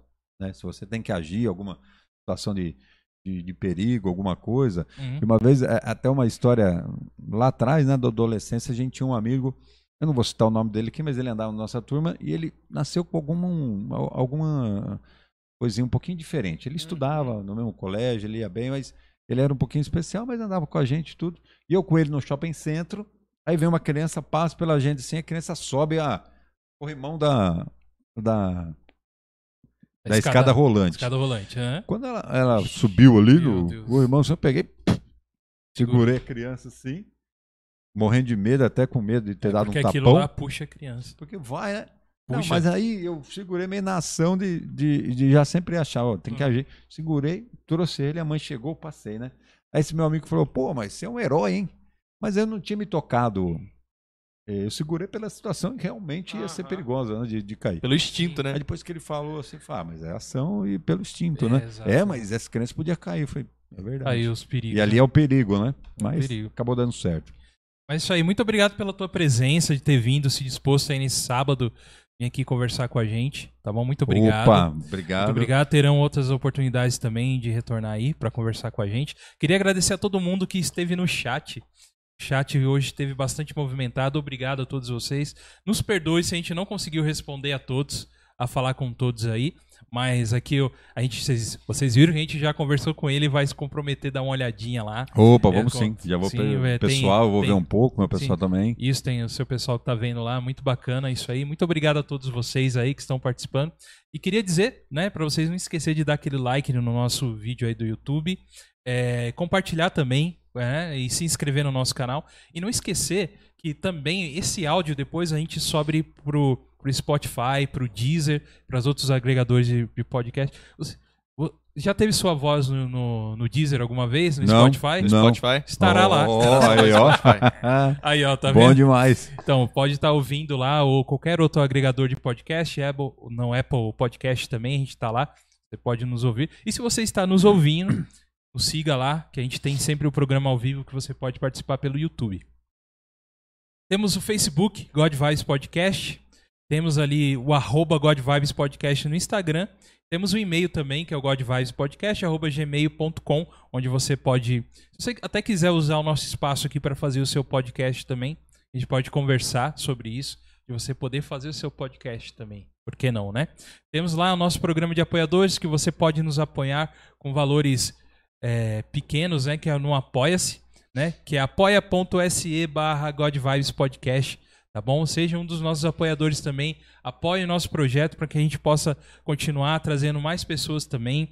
A gente fala sobre vários assuntos, você pode ver aí no, no menu nosso aí de no cardápio, né, do God Vibes Podcast, tem muito assunto aí, vários assuntos diferentes. todos os gostos e Pra todos tamanhos. os gostos e tamanhos, é. Realmente é isso. Depois de um ano, muita coisa lá. É uma mistureba, né, cara? Eu acho que o verdadeiro omelete é, no- é a gente, mano. A gente, só não rouba- a gente só não usou esse nome porque não podia. Não pode a pessoa. né? Porque é uma mistureba de assuntos. É isso aí. Estamos juntos aí, né? É isso aí, Thiago. Mais É alguma aí. coisa? Não, só mais uma menção aqui do pastor Ezio Moreira. Ele deixou um recado aqui pro vereador. Deixa o convite ao querido vereador para conhecer o espaço da nossa comunidade de fé e quem sabe ele possa servir a nossa comunidade joseense de alguma forma. É isso aí. Opa, vamos, vamos marcar. Vou sim, Vamos, prazer. Pra entender o- a, a igreja de- é, é a IBAGE, Igreja Batista do Jardim das Indústrias. Tá. Isso. Oh, É, que legal. Ali, ali no Jardim das Indústrias ali. Eu tem já- um trabalho muito forte com. Estão começando agora com, com, com os autistas, mas tem com os surdos, né? Tem um trabalho muito forte Oh, com os também é surdos. outro público grande. Público grande. A gente está fazendo, intermediando a parceria da Sorri. A Sorri, que é uma entidade ali do, do Jardim Satélite, que trabalha Uhum. Com crianças especiais, mas a, a, Sorri trabalha, pega e profissionaliza os seus Uhum. alunos para Uhum. que eles vão para o mercado de trabalho. E agora a Uhum. Sorri está com um curso de Libras, que está fechando essa parceria junto à prefeitura, que estava Bacana. precisando. E a Sorri também está no futuro aí, se der tudo certo. Ali tem mais duas parcerias com a Sorri. A Sorri pegar os alunos do Provisão, Provisão, né? Acabando, esses, a- é- esses alunos ficaram órfãos né, nesse, quesito de curso e tudo mais. Sim. E também ali ele já tem uma horta urbana, né? Que é um outro assunto que a gente gosta muito, tentando Legal. expandir para várias pessoas, vários, várias entidades. E no terreno do lado, que é da Sorri Uhum. também, sempre ganharam os dois terrenos na época lá do Sorri e nunca fizeram nada nenhum gigantesco do Uhum. lado. Essa semana foi terraplanado lá para começar uma horta em L lá, que vai Sim. atender a comunidade. Sim, Que legal. Muito bacana. Que legal. Bacana. Vou sim, agradeço o convite. É isso aí. Como, como que as pessoas podem ver mais o seu trabalho? Você tem aí tem o Instagram, que é Tem o o- arroba. O Instagram, Fernando.petit, né? Facebook, Fernando Petit, são essas duas plataformas que a gente Uhum, usa. sim. É mais isso, né? E acompanhar Exato. a sessão de câmera, que o pessoal não tem muito esse costume, mas a gente divulga ali nessas, nessas redes sociais aí. É só colocar lá no Google Fernando Petit, é muito fácil de encontrar ele lá, tá bom? Aí tem, tem as redes lá que você pode entrar e saber um pouco mais sobre ele também, certo? Sobre os trabalhos dele. Os trabalhos Me dele. surpreendeu até quando o Douglas me falou assim: ah, cara, o Rafa não vai poder ir, você pode inspirar a gente, vai ser É. com o Fernando Petit. Eu dei um Google e encontrei bastante Oh, coisa, bacana. gente, É, bastante, bastante ações, coisa. né? Bacana. Então, assim. E ele falou aqui, que é uma coisa que vale a pena a gente bater no ponto novamente. Gente, por favor. Você tem algum, alguma melhoria pra São José? Você viu algum ponto? O Fernando é alguém aberto e ele quer ouvir você. Sim, pelo que ele falou com a passar gente e pode aqui. passar por vocês também. Depois, Então, eu já pedi pro Caleb passar meu contato para você pro Rafael. Tá.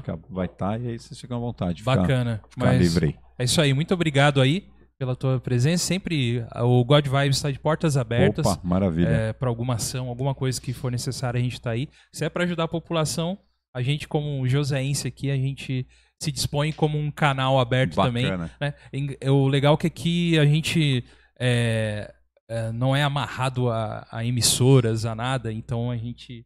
é um- a internet ela é muito democrática por isso, né? Por no, dar voz pra gente também que, né, que tá aí Ah, tentando é importantíssimo. Agradeço. Então é Bre- isso aí. Obrigado, agradeço Elias.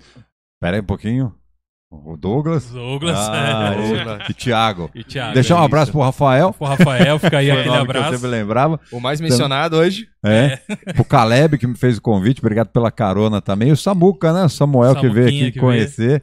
Aí aproveitei, desci ele do carro, já dando a mão ali. Prazer É. estar com vocês aqui. Obrigado. Muito obrigado. É isso aí, gente. Muito obrigado por tudo. Recados dados, né, Elias? Ricardo Um abraço, um abraço aí pra todos que estão nos assistindo, nos ouvindo. E é isso. E esse foi mais um que, Thiago? God Vibes Podcast. Valeu.